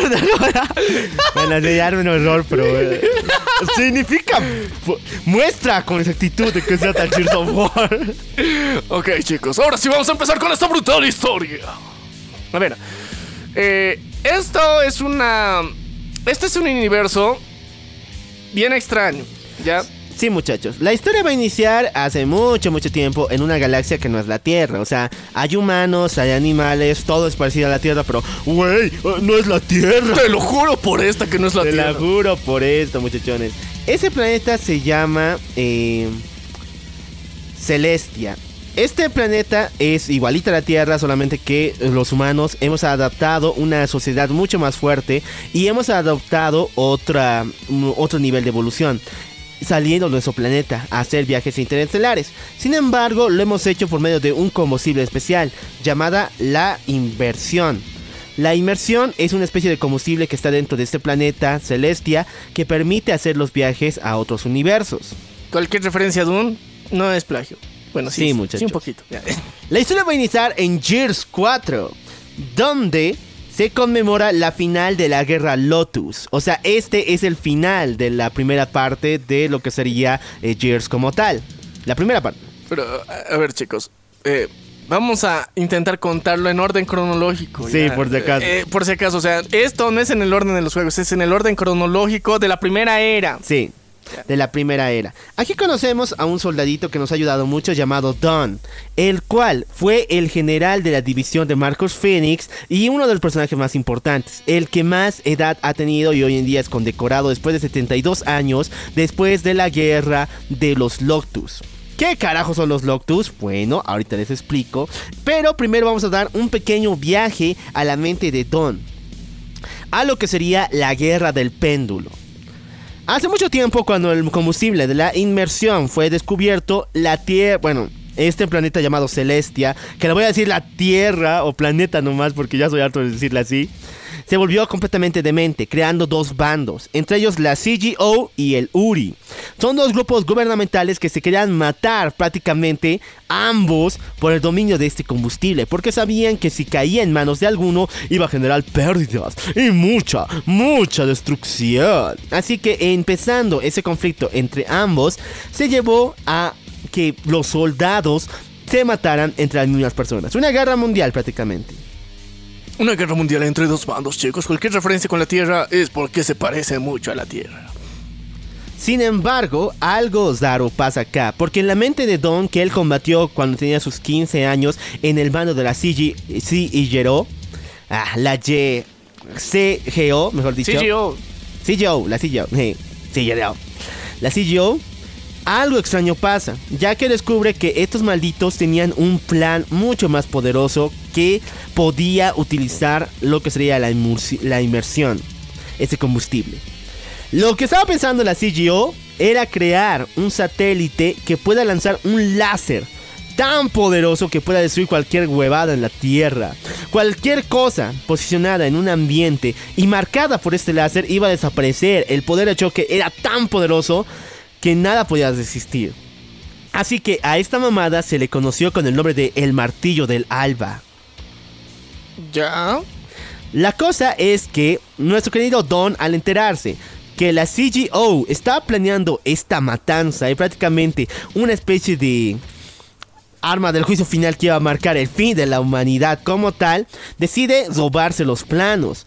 Sin embargo, al final, Don es encarcelado por sus mismos amigos, sus mismos compañeros que trabajaban con la CGO, quitándole los planos y fortificando esta arma. Entonces, este ha sido el pecado de Don, darle a la humanidad el martillo del alma. Él tenía el alba. Darle- él tenía la oportunidad de que esta arma nunca más conozca la Tierra.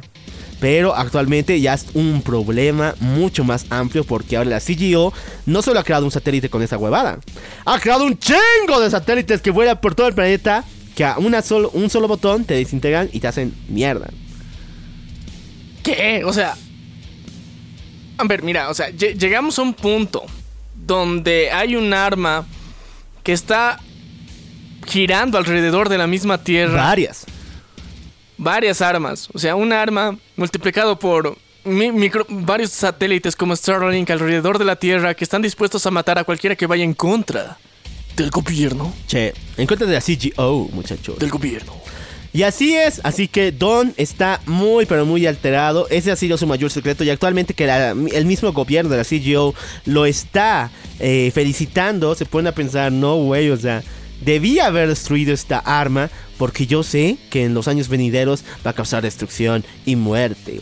Y así lo va a hacer porque después de que el martillo del alba fue creado, todos los gobiernos de la Tierra, todas las personas y todos los militares en este planeta lo van a utilizar para cualquier mamada. O sea, se me perdió mi sándwich, el martillo del alba. Eh, No encuentro las llaves, el martillo del alba. Ah, Es que, ya, ok, eh, eh, o sea, es... Hemos es llegado- eficaz, es rápida. Entonces, ¿por qué no utilizarla, güey? Sí, pero es que lo van a sobreutilizar, pero sobreutilizar mal. Y ese es el pedo. Pero, pero sirve. Es rápido. Es, es, es letal. Sí, es letal, chicos, pero ese no es el objetivo final de toda esta mierda. O sea, ¿qué carajos está pasando con todo esto? Ok, pasan muchos años eh, después, o sea, hablamos después de la guerra del péndulo, cuando ya gana la CGO, ha dominado el mundo, ha creado un gobierno mundial, sin embargo, un día muy tranquilito, de las alcantarillas empiezan a salir seres que nunca se habían visto. De todo el planeta Tierra salen una especie de mutantes horribles, mezcla entre animales y hombres, porque también existen otros malditos que pueden agarrar armas y otras cosas, semejantes a grandes bestias que empiezan a apoderarse de todas las calles. Y son un enjambre. Estos malditos son millones y salen de todas partes. Estos son conocidos como los Loctus. Ah, ¿te acuerdas por qué dije el fin de la guerra Loctus, no? Porque esos malditos salieron de la Tierra. O sea, en, en Celestia, este planeta nuevo que han ido a habitar los terrícolas, eh, tenían unos bichos dentro de la Tierra que recién están saliendo. Puede ser. Lo importante es de que se dice que ellos salieron por culpa de la utilización del martillo del alba. Como es un láser que golpea la Tierra, pues obviamente estos seres que ya estaban destruyendo su propio ecosistema han salido para chingarnos.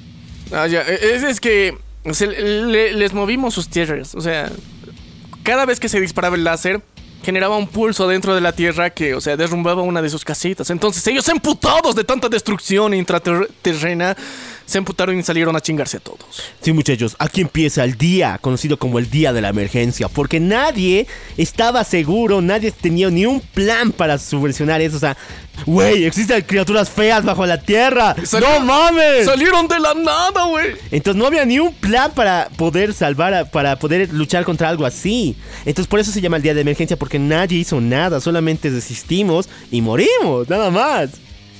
Eh, pregunta. Mm. O sea, eh, eh, los Lotus, est- estos cabrones, ¿son inteligentes o solamente son No, instintivos? son enjambres nomás. Ah, o sea, hay algunos que son tipo humanos, con piernas y con brazos y todo eso. Pero, y pueden utilizar armas. De paso, armas que roban de los mismos ya. Pero la cosa es que no, se manejan como enjambre nomás. Ok, ok. Pero igual, o sea, es, es un día de pesadilla en donde de repente de la Tierra salieron seres que te quieren chingar. Ok, aquí pasó la defensa de la Tierra. Esto pasó en la primera parte del Gears uh, of Wars 1, donde conocemos a nuestro querido eh, El verdadero, el único, el más detergente. el Teniente Bright. El Teniente Bright era un gran soldado que ha llevado a su regimiento a miles de victorias, pero actualmente está sentenciado por crímenes de odio. Pero no de los que les gusta defunar en Twitter, sino crímenes de odio porque él se ha vuelto un activista contra las operaciones que ha montado su propio gobierno. Así que por esas cosas, ahora el mismo gobierno lo quiere mandar a muerte. Pero justo el día en que lo estaban trasladando, aparece este día de la emergencia. Aparecen los Loctus y que dicen: No, güey, o sea, armate nomás. Anda a trabajar, anda a chambear. A- Anda, chambia, te vamos a matar otro día por traidor. No, no, no. Le dicen, anda a chambear, nos salvas aquí a una población de, terri- de personas que quieren atravesar la ciudad y luego vuelves y te agarramos y te llevamos. Sí, o sea, No vas a escapar ya. no, no vas a escapar ya. Te vamos Va- a dar armas para que nos defiendas. Ese es su trabajo. Pero luego vuelves para que te matemos. Sí, pero vas a, en buena, en buena, en buena onda. Vas a volver. Somos amiguitos. O sea, eh, ¿y, y- y con, qué, con qué crees? O sea, ¿con qué cara crees que este cabrón ha vuelto? O sea, de la nada. Él, él dijo, Ha llegado a este pueblo,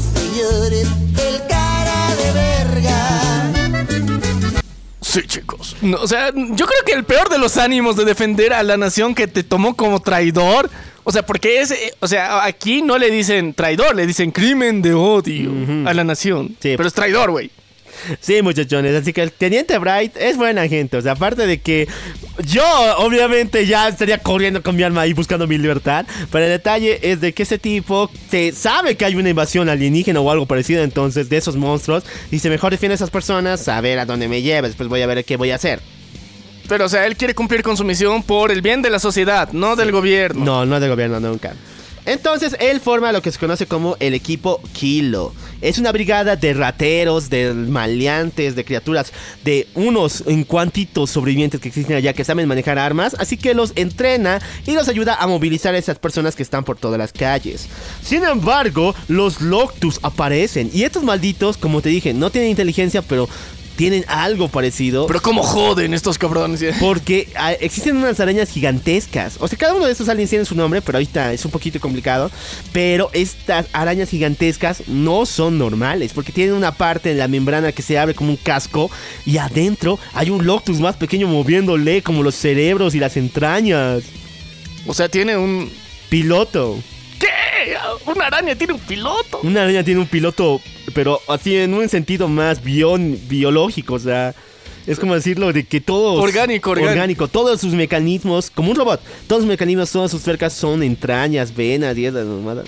Ay, no. O sea, y él como que eh, entra en el cerebro y mueve los nervios. Guácala, ya, qué, qué rico, ya. Pero, pero es brutal, chicos. Imagínate, es como, como Ratatouille con alienígenas. Es Ratatouille con alienígenas, muchachos. Bueno, está horrible porque esos malditos empiezan a manejar las arañas. Y pero nuestro querido teniente Wright tiene que llevar a toda esta tripulación, a esos chicos, hacia su destino. Sin embargo, aquí conocemos a un malvado Lotus que poco a poco está desarrollando inteligencia. Este pilotito de uno de estos pequeñas, estas gigantescas arañas, está ah, organizándolas para crear una especie de ataque contra este grupo y no deja de asediarles una y otra vez. Se agarró con el teniente Bright. Entonces poco a poco está pensando y creando su propia personalidad e inteligencia. Es algo que nunca habían visto antes. Bueno, es su primer día también de su encuentro, pero nunca habían pensado que podía por lo menos pensar. O sea, e- este piloto, este piloto biológico, este cabrón es- está siguiéndoles a este squad en particular. O sea, es como si hubiera, si hubiera encaprichado de, ah, estos cabrones me las van a pagar. Y los está siguiendo de una forma estratégica. Sí, muchachos. Y la batalla final es con él es muy cabrón porque el maldito se crea una araña hecha de otras arañas, como una especie de tanque gigantesco. Muy asquerosa la madre. Al, tipo- estilo, al estilo Power Rangers, pero de arañas. ¿eh? el estilo Power Ranger, el estilo Kira, Akira, güey. Ah. Pero muy feo, todo muslos y carne viscosa uno por el otro. Y al final lo vence, el Teniente Bright lo destruye. Sin embargo, algo sucede acá. Toda la- todo el grupo dice de que este es el único Loctus que han visto actuar con inteligencia, maniobrando y pensando. Incluso llegó a hablar una vez contra el Teniente Bright y de cuando lo odiaba. Entonces dijeron, tenemos que llevarlo a la investigación. O sea, él puede ser la clave de cómo detener a los malditos Loctus. Pero entonces llega el mayor, aquel que tenía que agarrar al teniente Bright y llevarlo a la cárcel. Y dice, no perras, no es mi turno. Y lo balaza al pinche Loctus y lo mata. Porque él tiene más de militar que de científico. Él dijo de que si es tan peligroso como todo el mundo lo argumenta, es mejor estar muerto. Que algún momento van a tener la oportunidad de detener a estos malditos, pero ese día no. Y con este cuate no. No, pero es, es que tiene sentido, ¿no? Si, si tienen mentalidad de enjambre, entonces tienen, ¿qué se dice? Telepatía, pues. Sí, pero esto también lleva a pensar, y también a los mismos chicos, de que el día de la emergencia va a durar, o sea, no se acaba aquí. Con a tener una esperanza de que por lo menos estudiar al- a de qué piensan los Loctus, a qué están llegando con la mente de enjambre, pero actualmente ya no tienen nada. A la verga, todo se fue a la mierda. Sí, qué triste. Estado de emergencia Estado de total. emergencia. Lo bueno es que por menos este mayor le dice al teniente Bright, wey, has ayudado bien a tu país. Nos ha servido harto, ya has sido buen, buen niño por volver aquí. Bueno, como recompensa te voy a dar tu libertad, el, el gobierno te perdona. ¿El gobierno o vos, cabrón? Porque el gobierno no eres vos, ya. Digamos que el gobierno soy yo. Entonces, a partir de ahora, te has ganado una enlistación inmediata. Puedes reportarte a órdenes del gobierno, recuperar tu cargo y, y luchar por la libertad y venciendo a estos malditos Loctus. ¿Qué dices? Todo sea porque el gobierno de mi país me lo pidió. Con tanto amor, tanto cariño que me encarceló. Así que, ¡que viva el gobierno! No, el Teniente Bright dijo, ni mergas. A partir de ahora yo voy a ser el defensor de este poblado y no me importa si me siguen persiguiendo, yo voy a encontrar la forma de cómo escapar. Estas personas me necesitan más que mi país. Así que al diablo contigo, renuncio a todo. Y bueno, en manera de respeto y también por agradecimiento por haber cumplido la misión, el teniente Bra, el, este mayor le dice al teniente Bray de que bueno, te quitamos los cargos, pero a partir de ahora nunca en tu vida vas a volver a tener acceso a las armas militares y te quitamos todo lo que tenga que ver con tu pasado militar. Ok.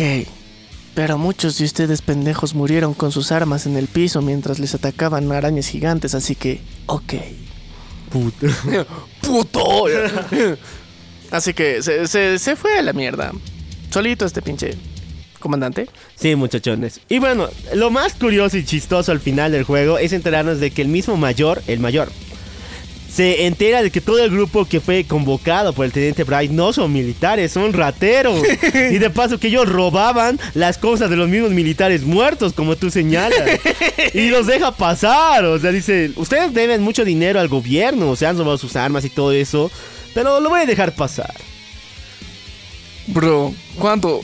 El gobierno me debe dinero a mí, cabrón, por haberle salvado el culo. Pero aún así, el pinche general insiste en que ustedes le deben al gobierno. Pero ya, por mis huevos les dejaré pasar porque no les voy a pagar, perras. Ok, y continuamos con esta historia de supervivencia. Sí, muchachos, pasamos de Gears of Wars 1. esa es una buena parte porque es una especie de entrada a lo que sería todo el juego. Pasamos a Gears of War 2, porque les dije que esa historia está muy entrelazada. Aquí conocemos a un soldado que va a formar parte del grupo, conocido como Mark, el grupo de Phoenix, Marcus Phoenix, protagonista y de contra waifu de todos los que juegan este juego de Gears of Wars. Super cabrón.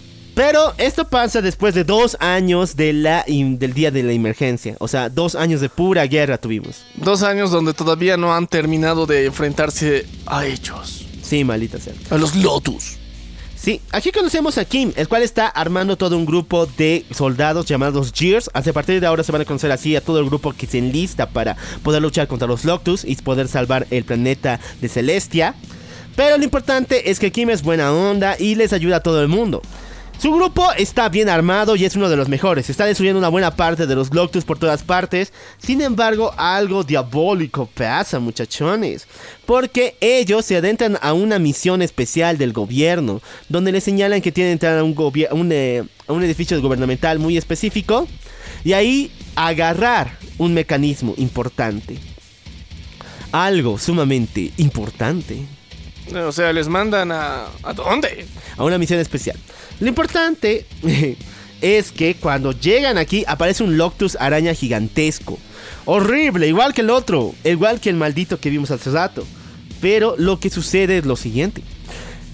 Estos chicos entraron al edificio gubernamental. Trataron de buscar, se dividieron en dos. Unos entraron al edificio para buscar la- lo que estaban buscando, lo que les habían ordenado. Y los otros estaban Y los haciendo otros guardia. estaban ahí va, luchando contra la araña. Kim entonces dice, no, ya vamos a morir. Lancen el martillo del alba. ¿Te acuerdas del martillo del alba, no? Sí, sí, sí, el satélite que te lanza un rayo El láser. Te lanza un rayo láser, muchachones. Entonces, dicen, lancen el martillo de Alba ahora mismo. Tenemos la ubicación del maldito Loctus, láncelo. Y el martillo está lanzando ahí, ya está a punto de tirar el láser. Pero, entonces, el piloto de esta araña, el maldito Loctus con cerebro, que es una especie de nuevo sabio, porque ese tipo tiene una especie de corona, ya poco a poco está desarrollando inteligencia, no destruye al grupo de Kim, destruye a los que están dentro del edificio y los destruye de tal manera que el edificio colapsa con todo su grupo adentro. Los que estaban, eh, se han partido a la mitad y los que han ido adentro. Y cuando dice que van a lanzar el martillo del alba, están contando en 3, 2, 1. Cero, chicos, porque en ese justo momento de la nada el rayo láser que está viniendo desde el cielo, o sea, enviado desde un satélite en Celestia. Desaparece, no se lanza. A ver, a ver, a ver, a ver, a ver, ¿Qué, qué, qué carajos estás diciendo? O sea, ¿no se, no se lanza por órdenes de, de- del jockey de la araña? No. Lo que el gobierno puto mm, no se olvidó es que todo el mecanismo, o por lo menos los códigos de acceso al manejo del el Martillo de la... martillo del alba, estaba dentro de ese edificio. Por eso no les habían dicho al grupo de, de Kim qué es lo que tenían que buscar. Era muy importante que salieran con eso nomás.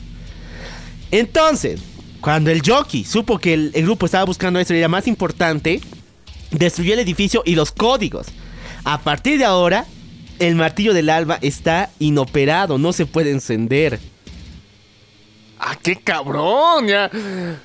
No, o sea, se mamó. Se mamó, se mamó, se mamó. O sea, eh, eh, o sea, él prefirió destruir el edificio para chingarse a todo el arma. ¿ya? Sí, y esto era porque el tipo, o sea, Sabía. es una criatura, o sea, es un monstruo, pero tiene instinto y sabía que le estaban buscando algo importante. Y mejor me chingo a los que están buscando algo importante que chingarme a los que están queriendo hacer guardia. Sí. Qué cabrón. Y así lo hizo, o sea, prácticamente por este maldito chiquito, ese jockey, entonces el martillo de alba se ha apagado. Y recuerden que lo que Don dijo, o sea, luchó, estuvo a punto de salvarnos del martillo del alba, pero lo que había generado es que poco a poco dependiéramos de esta mamada. No ganábamos ni una sola guerra sin utilizar esa cosa. Y actualmente sin eso, ¿Qué eres, cabrón? jodimos.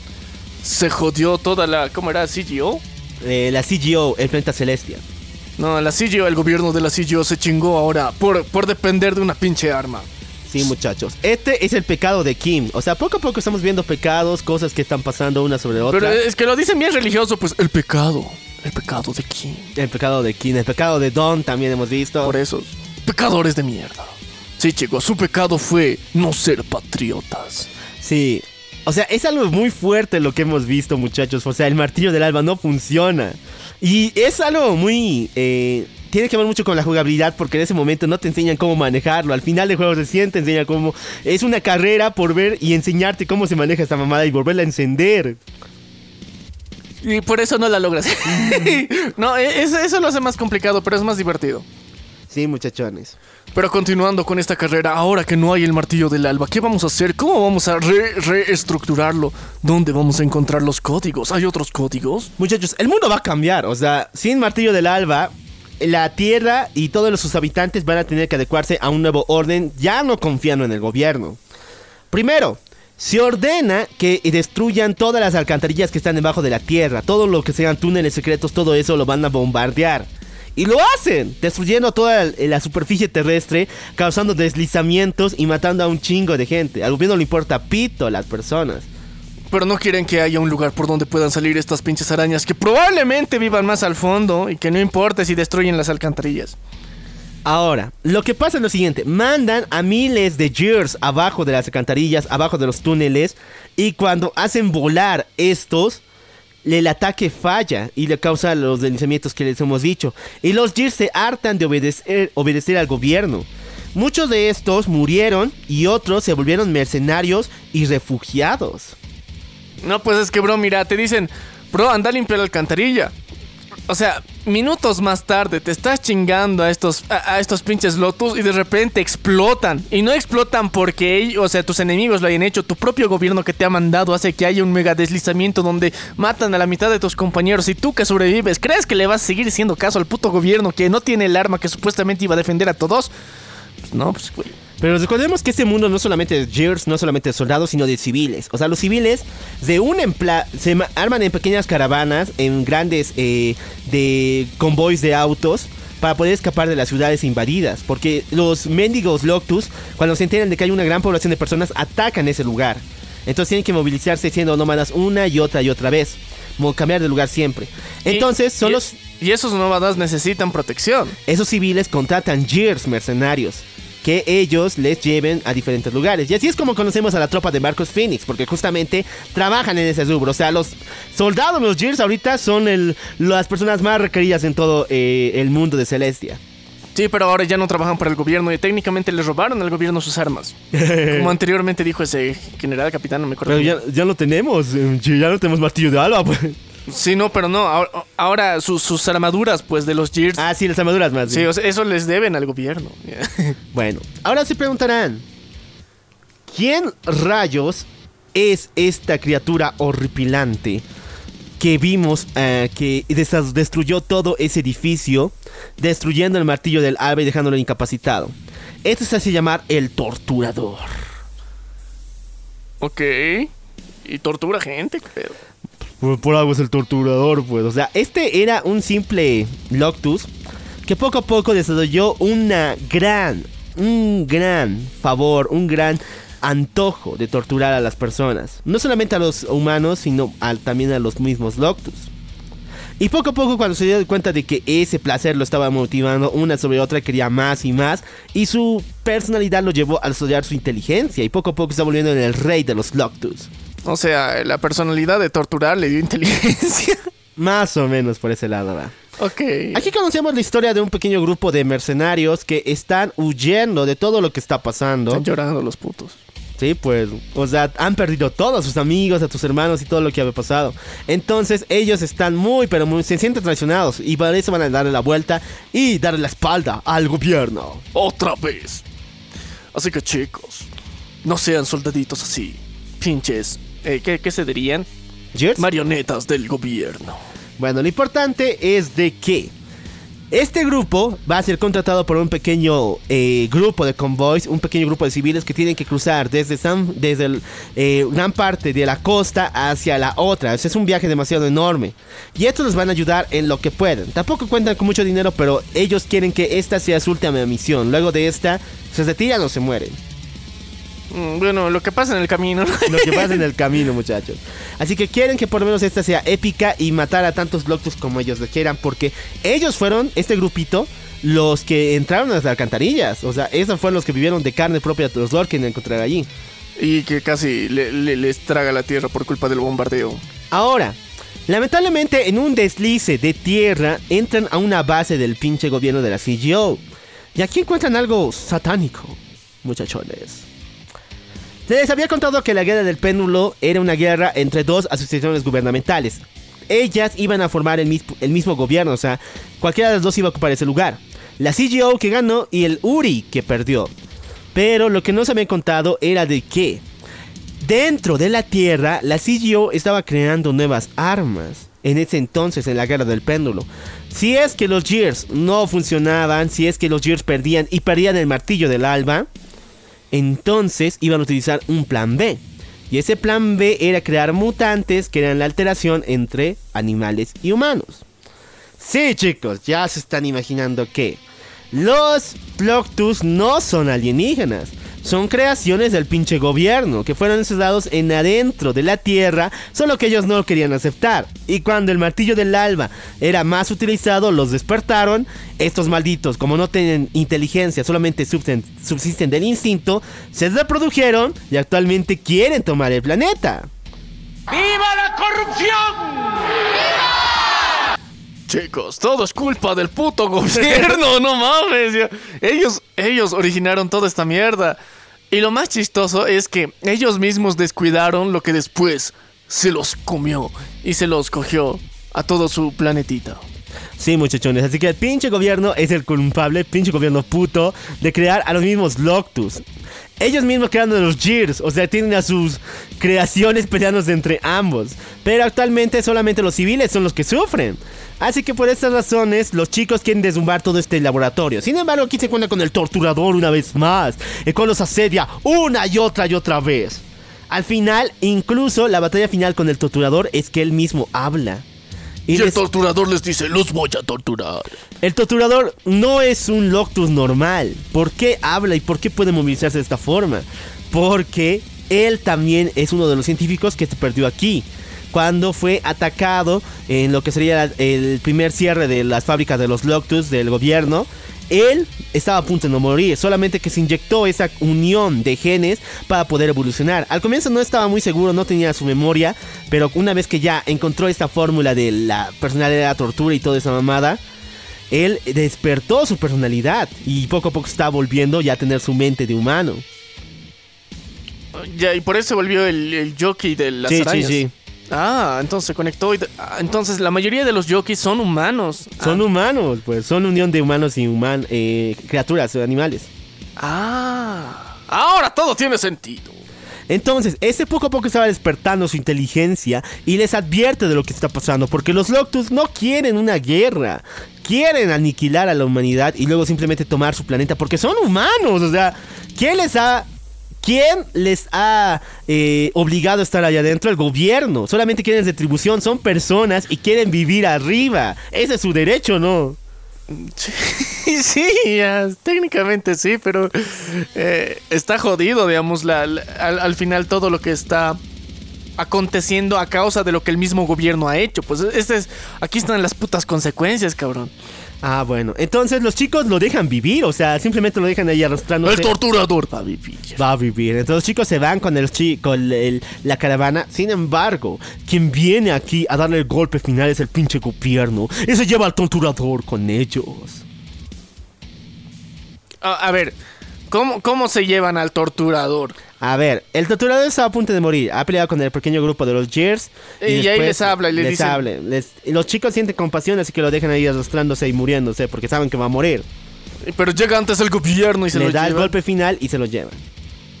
O sea, lo matan. Sí, pues. No, no se lo llevan a torturar al torturador. No, no, no. Ah, no, ya, ok, les, lo matan, lo matan. El único y posible líder ha muerto, pero sabemos ahora que hay otros. Sí, muchachos, todos los Loctus son personas, así que poco a poco están agarrando sus cerebros de humanos y están evolucionando. Vamos con Gears 3, muchachos. Nueve años después de la guerra y todavía no sabemos cómo encender el martillo del alba. Y siguen en guerra. Siguen en guerra, muchachos. Si bien en el otro, en lo que sería Gears eh, Tactics, cuando se eh, apagan los martillos del alba, sabemos cómo hacerlo por un instante, encender un solo martillo. Porque es muy difícil también en el juego, por si acaso. O sea, no es que cada rato nos lanzan esa mamada. Es como el.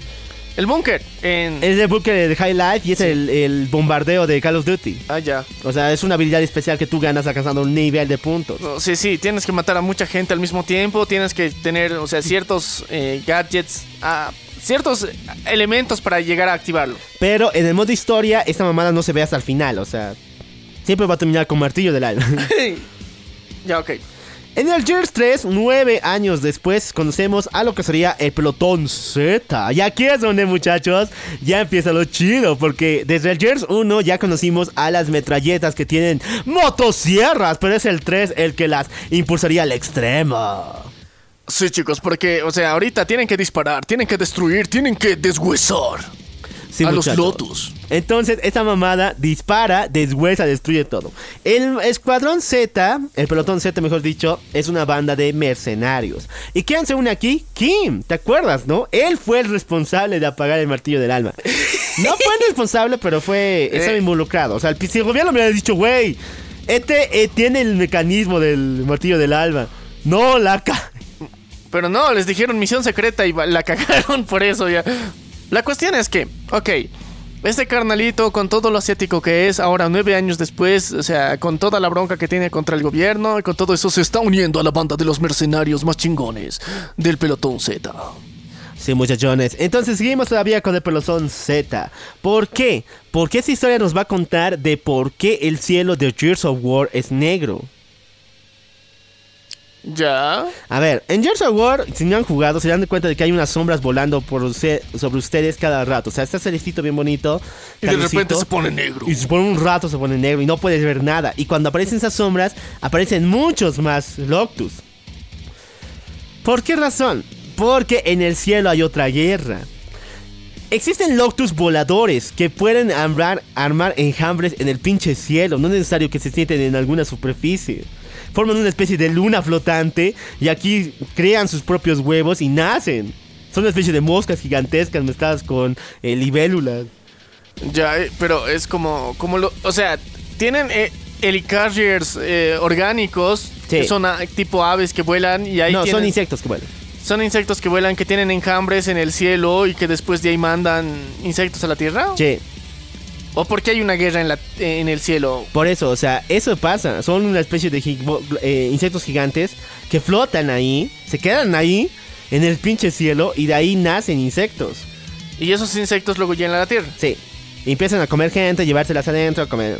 Ah, ya, entonces por eso hay esas sombras negras. Ahora, existe una fuerza aérea, obviamente, de los Gears, con naves espaciales y toda la mamada, pero, güey, estos insectos van en manada. Las naves no aguantan nada contra una, un enjambre de abejas super gigantescas. Pendejo no aguanta nada. No Mira, aguantan, entonces es imposible atacar una de estas colmenas porque está muy, pero muy bien cuidada. Entonces, aquí conocemos a nuestro querido Kim, el cual tiene una idea, pero no es del todo bonita. El cual él ha creado una especie de germen extraterrestre que puede eliminar a los Loctus voladores y destruir esas cosas que se encuentran en el cielo. Ya, un germen. No, no, no, no te metas con los gérmenes para empezar, ya. Cualquiera persona que esté estudiando biología, no te metas con esa mierda, porque no sabes cómo van a reaccionar. Entonces, todo su grupo científico tiene la idea de crear una bomba que lance un misil al cielo y que ahí se mueva con medio del gas para crear una especie de onda que pueda agarrar y matar esas cosas, como una especie de insecticida. Un insecticida lanzado al espacio, ya. Sí. Entonces, toda la historia de este juego, de que es el 3, se va a tratar de este grupo tratando de encontrar esa pinche bomba, porque la tienen reservada en unas instalaciones muy secretas. ¿Y dónde crees? Abajo de la tierra. Ya. Las, las han perdido ahí, supuestamente. Entonces, los chicos entran como mercenarios, trabaja para el gobierno, el grupo de Kim del Pelozón Z, se mete a la tierra y encuentra por fin la pinche bomba. En un movimiento muy, pero muy fuerte y desesperado de la tierra, entonces lanzan la bomba. Y el choque que tienen es tan fuerte porque estaba completamente desesperado, o sea, no había ni una forma de cómo salvar de, salvarnos, que la unión entre la atmósfera y la bomba crea una especie de mancha negra viva en el mismo cielo, como una especie de Venom, pero flotante. Ese es el insecticida que por el choque entre la atmósfera y la bomba crea esa mamada. Ya. Entonces el insecticida está volviéndose una carne así que cubre todo el cielo Sí. negro. Guácala. Tipo petróleo, tipo carne viscosa. Pero, o sea, está cumpliendo su misión de insecticida matando. Ese es el detalle. O sea, como es movida por los aires de la atmósfera, se mueve de un lugar a otro matando insectos uno sobre otro. Por eso es que el cielo de Gers, o sea, tú estás ahí tranquilito y ves que hay una sombrita, no es una sombra. Es esa mamada que se está moviendo con las nubes y matando insectos. Pero no lo controlas, o sea, es como. no que lo a- controla el gobierno, pues. a- a donde el viento le lleve el insecticida va a matar. Sí. Entonces, si tienes suerte, pues va a matar en tu ciudad. A, Sí. a- a la pinche nube del de, el enjambre que hay ahí. Sí. Pero si no le da ganas al viento, se lo lleva Pero a es que la, la operación era o buscar una forma de cómo dominar esa mamada. Pero como la precariedad y era urgente que sí o sí se lance porque el grupo de Pelotón Z iba a morir por culpa de esos insectos voladores, entonces lo lanzaron y ya. Ya, entonces hay una mancha insecticida en el cielo ya. Negro. Negro, guácala. Ok, ya, ya. Pero, o sea, no es todo el cielo, solo es una manchita. Entonces, ¿te gusta ahora? ¿Te gustaría vivir en allá? En el No, güey, en Celestia no, ni cagando, cabrón. O sea, imagínate insectos del cielo que caigan todo el rato. O sea, sí hay voladores, pero no mames. Lo chido de Gears, volvemos a Gears 1, porque aquí, aunque no me lo crean, jugamos con uno de los Loctus. ¡Wow! O sea, no solamente jugamos con los Gears con sus metralletas eh, Con motosierra, sierras, sí. con motosierra porque es la cabrona, sino como un Loctus, destruyendo ciudades tipo Hulk, matando personas y toda la mamada. Jugamos como un Loctus conocido como el General Ram. Este era un general que ayudaba a los científicos que estaban debajo de la tierra, pero cuando fue encerrado junto con sus ah, compañeros, él fue que los defendió hasta el último momento, dándoles formas de cómo sobrevivir, cómo ayudarles a salir de ahí. Sin embargo, cuando fue lanzado el primer martillo del alba, fue enterrado vivo junto con sus amigos. Desde entonces, él hizo lo mismo que el otro, que el torturador. Se inyectó tanta fórmula de estos malditos que trató de sobrevivir y evolucionó hasta volverse en un maldito gigante monstruo. Y poco a poco, este maldito ya está empezando a recordar su pasado militar. Ay, ahora ya se las sabe las tácticas de, de los que le quieren atacar. Sí, muchachos. Y lo chistoso aquí es que, digamos, puedes hacer lo que te dé la gana como en el GTA, pero llega un momento donde tu misma mente te dice a qué personas matar y a qué personas no. O sea, ¿te vuelves light? Ya, ¿te- ¿Tienes los ojos de Shinigami? Sí, más o menos. El tipo, o sea, este monstruo no reconoce quién es quién, pero su instinto le dice quién mata, quién no. Pero no es su instinto, es su mente de militar, de general Ram. Ah, oh por Dios. Y aquí es eh, ese giro, digamos, donde te das cuenta que estos bichos tienen más conciencia. Sí, muchachos, pero él ya no quiere dominar la tierra, que de venganza contra el pinche gobierno. Gobierno puto. Así que poco a poco está matando a cuánto líder militar, a cuánta base está lanzando de forma estratégica y montando todo su grupo de malditos gigantes. Ok, ahora sí, vamos a continuar porque, o sea, ya, ya no, ya, yo creo que ya está más que confirmado que todos los que estaban debajo de la tierra participando dentro de este experimento, algunos los que han sobrevivido han mutado. Han mutado de formas muy, muy vergas. El pelotón Z va a tener que enfrentarse al general Ram de una vez por todas. Así que quien le da fin a esta mamada cumpliendo la penitencia de su pecado es el Kim, muchachos. O sea, el Kim ahora tiene dos pecados. No, no, pero es la, la penitencia de su pecado. O sea, aquí lo tendría que saldar. Bueno, bueno, ahora tiene dos pecados. Uno ha sido el de que por su culpa ya no sirve el martillo del alba. Y el segundo es la mancha que que hay en el cielo. Ah, ya, y él quiere expiar sus pecados matando al general. Ram, sí, muchachos. Así que salvando al gobierno, gobierno puto por si acaso. Entonces, Kim se enfrenta a Ram y le da cuello. O es lo que piensa, porque el general Ram es más fuerte de lo que todo el mundo piensa. Pero ya, se- según él, ya está a punto de llegar la paz a su alma y a sus pecados. Pinche pecador espacial. Pero, o sea, está, está raro lo de pecadores espaciales, pero. Y bueno muchachos, con esto ya se marca el fin de este juego de, eh, del Gears eh, Tactics y también parte del 1, donde por fin ya entendemos por qué rayos es esa mancha horrible en el cielo. ¿Por El insecticida. El insecticida volador. No, qué, qué, qué raro. Su atmósfera debe ser rara, pero ya, ok. Ahora vamos con el Gears One, porque aquí ya conocemos al héroe que todos quieren muchachos. A la waifu de waifus. Al- A Marcus Rai. el besto prota sería, ¿no? Marcus Phoenix muchachos. No, es que todo el mundo la adora. Es cabrón, tiene, dice palabrotas. en, en un juego asiático. Sí, muchachos. Lo que pasa aquí es que Marcus.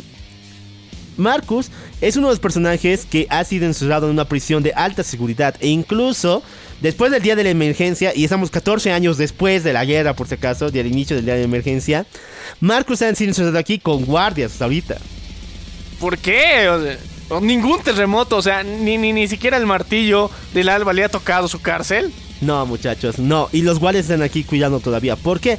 Porque Marcus es el máximo soldado de toda la Tierra, o sea, es el máximo élite. Y si en alguna forma algún gobierno como el URI y otros toman posesión de él, ya cagaron en la CGO. Pero el detalle es lo siguiente. Ki, el CGO manda a Kim para chingarse a los guardias, chingarse a toda la prisión de los Gears, así en secreto, mercenariamente, para poder salvar a Marcus Rai. A Marcus Phoenix. Pero ¿por qué no dan la orden simplemente que lo liberen? No, pues porque es el gobierno, hace cosas así. Se, se contradice a sí, Sí. mismo. O sea, nosotros no hemos hecho. Él se ha salido solito. Sí, por eso hemos contratado. Ah, no, no, no hemos contratado nosotros, no. Ellos por su cuenta son mercenarios. Esos, ¿quién les dominará? No, no, nosotros no pagamos mercenarios. Somos ¿Quién el gobierno. Mata a tantos Cheers, a sus compañeros, pero lo hace con la misión del gobierno. Que ahora Marcus acepte el trato, va a ser pagado por el gobierno, para poder mm, por fin dar fin a los Loctus. Después de 14 años de guerra, güey. Después de 14 años, recién se les ocurre liberar a este cabrón para terminar todo. La cosa es de que Marcus no es solamente el mayor soldado de toda la existencia, sino también es el hijo de Adam Marcus. Adam Marcus es el creador del martillo del alba. Y no solamente eso, sino que es el creador de una arma mucho más poderosa que fue perdida de vuelta abajo en la tierra. Gobierno? Ahí estaba la bomba, ahí estaba todo. Es que sus secretitos, pues, y lo pendejo es que ellos mismos deciden utilizar el martillo del alba sabiendo que esos rayos láser van a causar terremotos. Y le, o sea, lo más importante es causar destrucción que cuidar las propias mierdas que ellos estaban haciendo. Porque, o sea, son, son unos pendejos los de este gobierno en particular. ya. Y porque de verdad, o sea, ¿qué necesidad había de disparar eso sabiendo las consecuencias? Bueno, aquí el teniente Don, o sea, imagínate, tenemos desde el primero. Ya un poquito más avejentado después de haber... eh, 18 años después, pues me... Después de haberla cagado con lo que sería el martillo del alba. Pero el Don aparece aquí y le da la misión a Marcus, la cual es encontrar lo que se conoce como la bomba de masa infinita. ¿Qué? A ver, en pocas palabras el gobierno quiere lo siguiente. La bomba de masa infinita elimina la gravedad de algún lugar, de algún lu- de, de un ambiente, digamos, Ya, de un espacio. de un espacio. No todas, sino de una especie determinado. Entonces, al eliminar la gravedad, las cosas que se encuentran aquí flotan o sencillamente se empiezan a corroer, porque no tienen contacto con ninguna otra fuerza cerca de ellos. Entonces, lo que quieren exactamente estos malditos es tirar la bomba de masa infinita en pleno subsuelo donde está el nido de los Loctus, para que todo el subsuelo de la Tierra, de todo el planeta, esté en un estado de gravitación perpetua y de esa forma los Loctus poco a poco se mueran. Poco a poco. Quitas gravedad a todo el planeta por culpa de eso. Che. Ahora, las consecuencias, todo el mundo las sabe. Si el subsuelo no tiene gravedad, la Tierra se va a aplanar hacia abajo. Y todas las montañas van a empezar a romperse. Y si se rompen las montañas, va a haber erupción volcánica, los ríos se van a desbordar y todo va a salir mal. Pero es un precio que el gobierno tiene que pagar para eliminar por fin a los Loctus. Pero es un precio que estoy dispuesto a pagar. Porque ellos se van a ir en una nave, pues, puto. O sea. Pero ya, ok. Una misión completamente suicida está siendo entregada a Marcus, que ahora tiene que ir a salvar el culito del gobierno para, para encontrar este arma. Pero ¿quién crees que mata al- a nuestro querido Don? O sea, Don estaba ahí dando la misión a Marcus. Pero cuando eh, nuestro querido Don está a punto de decirle dónde está la ubicación de la bomba de masa infinita, aparece el, el general Ran. ¿Qué? Has vivido, has sobrevivido. Y ahora quiere venganza contra Marcus y toda la CGO. Entonces eh, se, se chinga a Don por eso. Sí, porque estaba a punto de revelar. Este maldito ya es más inteligente todavía. No, o sea, más consciente, dirás. Consciente. ya, ok. Entonces, ahora no se sabe dónde está. Marcus tiene la misión. Sí. ¿Qué mierdas va a hacer? Primero te- te- se tiene que chingar este general. Sí, pues. La batalla se va entre encontrar ubicaciones específicas donde se encuentra la bomba de más infinita, encontrar al papá de, ah, de alguna pista del papá de Marcus porque él ya ha muerto. Y lo más importante, chingarnos a Ram, porque aparece una especie de némesis que te viene a joder a cada rato. O sea, de, de rato en rato reaparece, pero no, no lo puedes matar directamente. No, no puedes. Porque te está siguiendo, pero de repente surprise, motherfucker, y te dispara. Sí, porque es Franquito y al parse de paso, o sea, tienen dos modos, Franquito y de paso como monstruo, como tal, como un Charger más. o menos. Ah, ya. Ah, qué rata, ya. Ok, lo importante es que Marcus lo logra, encuentra la ubicación, baja al subsuelo y encuentra el nido de Loctus más grandes que has visto en tu jodida vida. De aquí empezó esta maldición, este fue el punto inicial. Y si destruyen ese lugar con la bomba de más infinita, los Loctus ya fueron. O sea, este es el momento idóneo para cumplirlo. Y Marcus está muy, pero muy cuestionado si realmente va a hacer eso o no. O sea, si lo termina, Celestia, el planeta va a chingar. Todo el planeta se va a ir a la mierda. Por, por prender esta bomba. Sí. Pero entonces, cuando la presión sube y cuando nuestro querido Marco está a punto de morir, y como todos los juegos aquí, en- como todos los Gears, por presión haces mamadas, activa la bomba y todos los Loctus son paralizados ahí y se están empezando a cerrar hasta desaparecer con el poder de la gravedad. O sea, prácticamente están flotando y se empiezan a cerrar y contraer uno sobre otro Implosionar. implosionar. Marcus escapa antes de que todo esto pase. Y una, un helicóptero se está llevando. Pero así inmediatamente todo, todo el planeta se chinga. La tierra tiembla, las montañas se rompen, los volcanes se encienden, los ríos se rompen, se en dos. Y todo lo que habían dicho de que podría haber pasado como efecto secundario, pasa. Como efecto primario. Se chingaron todo el planeta nomás para eliminar a ellos. Sí. ¿Por qué, güey? Por si, si no, si era más fácil evacuar el planeta y ya. Ese es el detalle. Bueno, no se sabe el por qué, pero eh, sí. destruido el planeta Tierra. Y a partir de ahora vamos a empezar con Gears 2. Porque alguien está viendo esta escena, el nuevo enemigo que vamos a conocer. Y dice, ustedes nunca han entendido a los Loctus, solamente queremos el planeta porque somos dueños de él. Éramos humanos, pero ahora somos más que eso. Y tenemos el derecho a tomarlo. Y aquí aparece la reina Loctus. O sea, ya no necesitan un nido. La reina les va a dar a sus descendientes. Ok, o sea, Los Loctus nacían de huevos que se ponían ahí en, un ni- en los nidos. Ya ahora tienen una. Una reina que puede crear Loctus. ¿Con huevos? Eh, no, lo hace de forma mucho más bonita. A ver, a ver, a ver, a ver, ¿cómo, cómo, cómo, cómo lo hace para empezar? Crea otros nidos y de esos nacen nada más. Pero ella los pare o algo así. No, no, simplemente los arma con sus... eh, tienen una especie de poder de electricidad o así. Ah, ya ella crea de forma como que mágica. Sí. Ah, ya. Pero ahora se ha destruido su planeta y se está yendo a la chingada. Entonces, ¿qué va a hacer? ¿Va a escapar en una nave espacial? No. ¿Los va a perseguir? ¿Les va a dar cuello? Les va a dar cuello. ¿Pero cómo? Si está en el planeta y los demás están escapando. No, no, nadie está escapando. Solamente el gobierno tal vez. Pero, o sea, nadie quiere dejar el planeta como tal. Marcus no está huyendo, simplemente lo está llevando a un lugar seguro.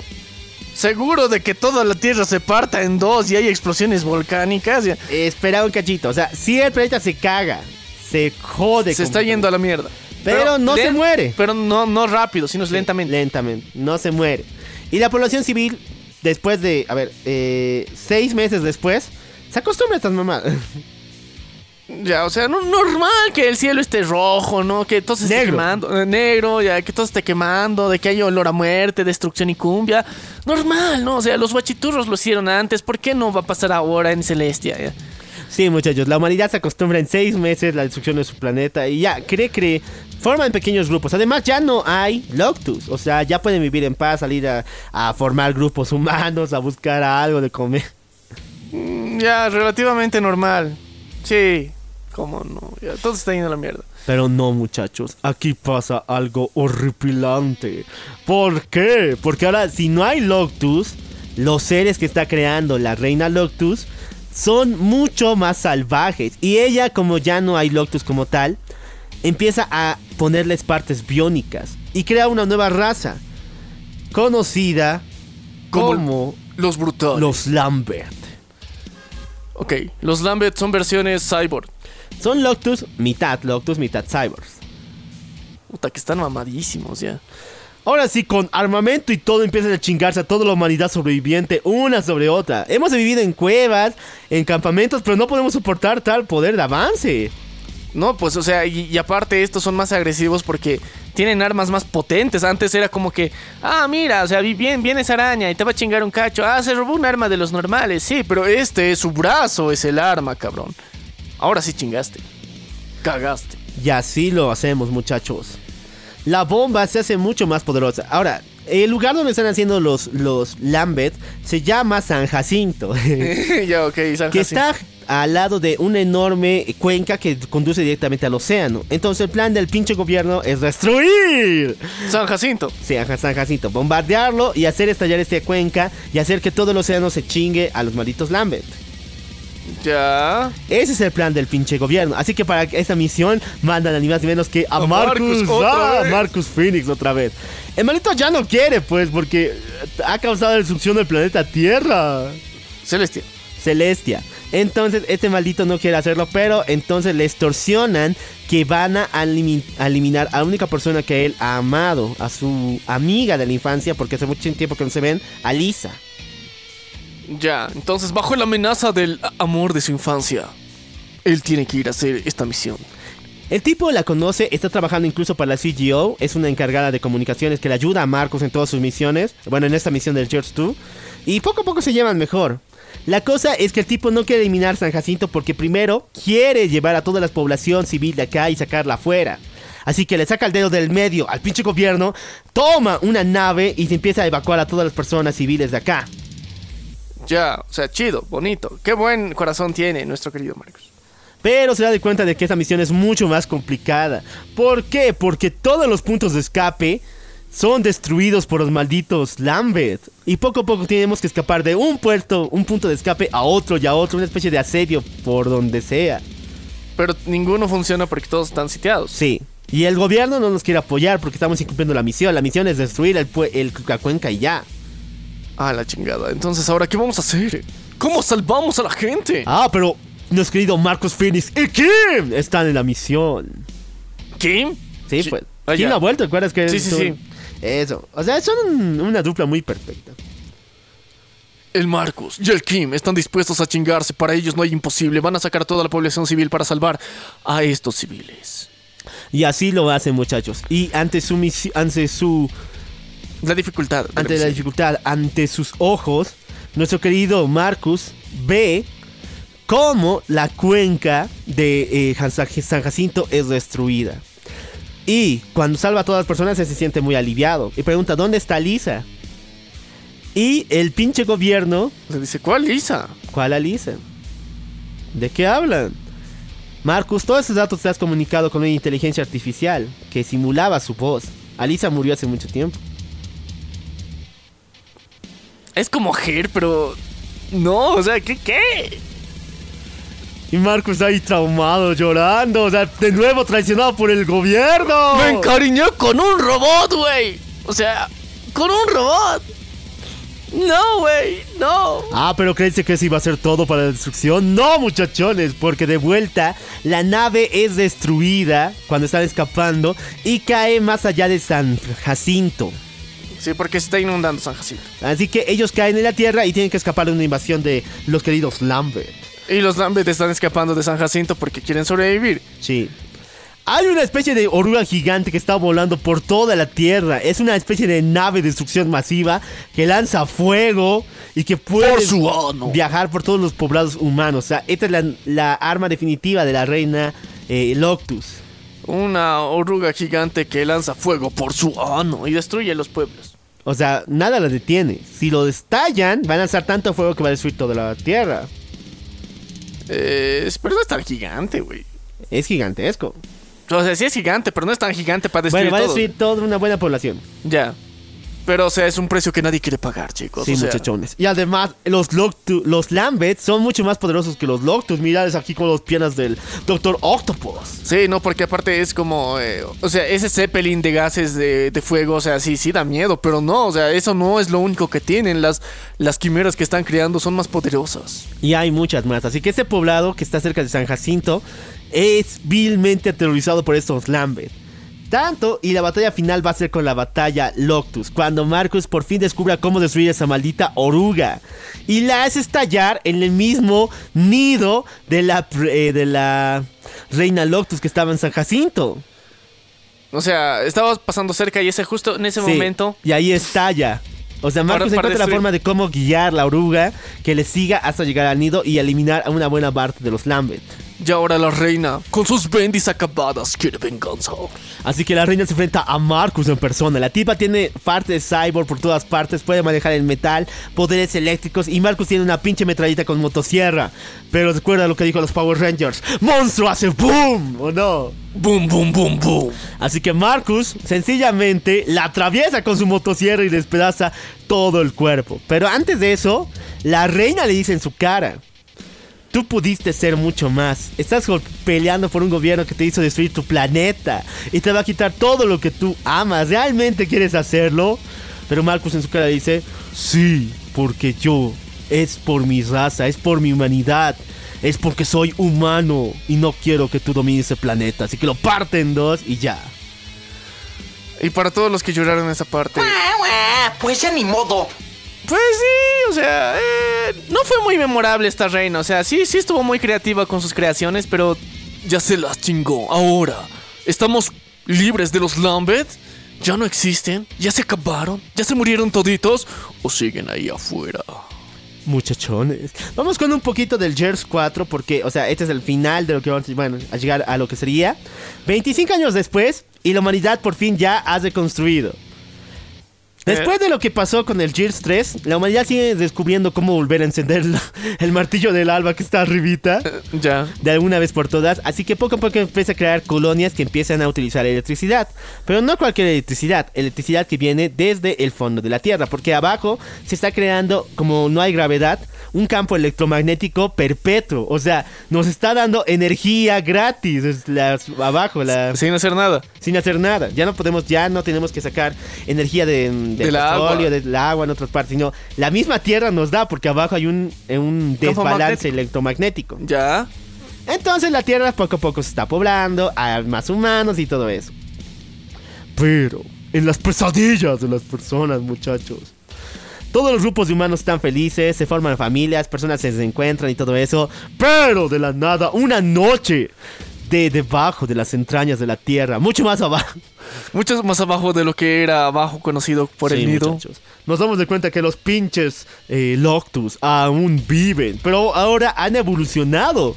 Se han acostumbrado a la gravedad que hay debajo de la Tierra, a este desbalance, y se han fortificado a tal nivel de que son más poderosos que los mismos materiales y mismos metales que tenemos para defendernos. Estos son llamados el Swamp, el enjambre. ¿Qué? O sea, los, o sea, en vez de implosionar, algunos han dicho, oh, me voy antes de contraerme, prefiero evolucionar. Y así contra todo. Contra Pronóstico. todos los planes del gobierno. Sí. Decidieron evolucionar en vez de morir. Y ahora tienen una fuerza antigravitacional muy cabrona, más un poder electromagnético que se ha acumulado dentro de ellos que no que les hacen invulnerables ante los metales. Sí, muchachos. ¿A quién vamos a llamar para que nos salve? ¿A Chapulín Colorado? No, a Superman, no. Ya conocen a quién. A Marcus Phoenix. Y así es como inicia Gears 4, con Marcus llegando para ayudar a esa nueva generación de Gears 25 años después del día de la emergencia para poder destruir a esa nueva amenaza de los Swamp. Ay, chicos, este episodio estuvo brutal. Este estu- episodio estuvo épico. Y no te olvides que este episodio lo puedes compartir y. Y traía la puta de tu hermana. Y bueno, también estuvo tan brutal como... Como el culo de tu hermana. Roto, roto, roto partido. Yo soy el Loco Alf. Y yo soy Maniac, Y esto fue... la venganza del troll. Nos vemos a la próxima. ¡Hasta nunca, putines!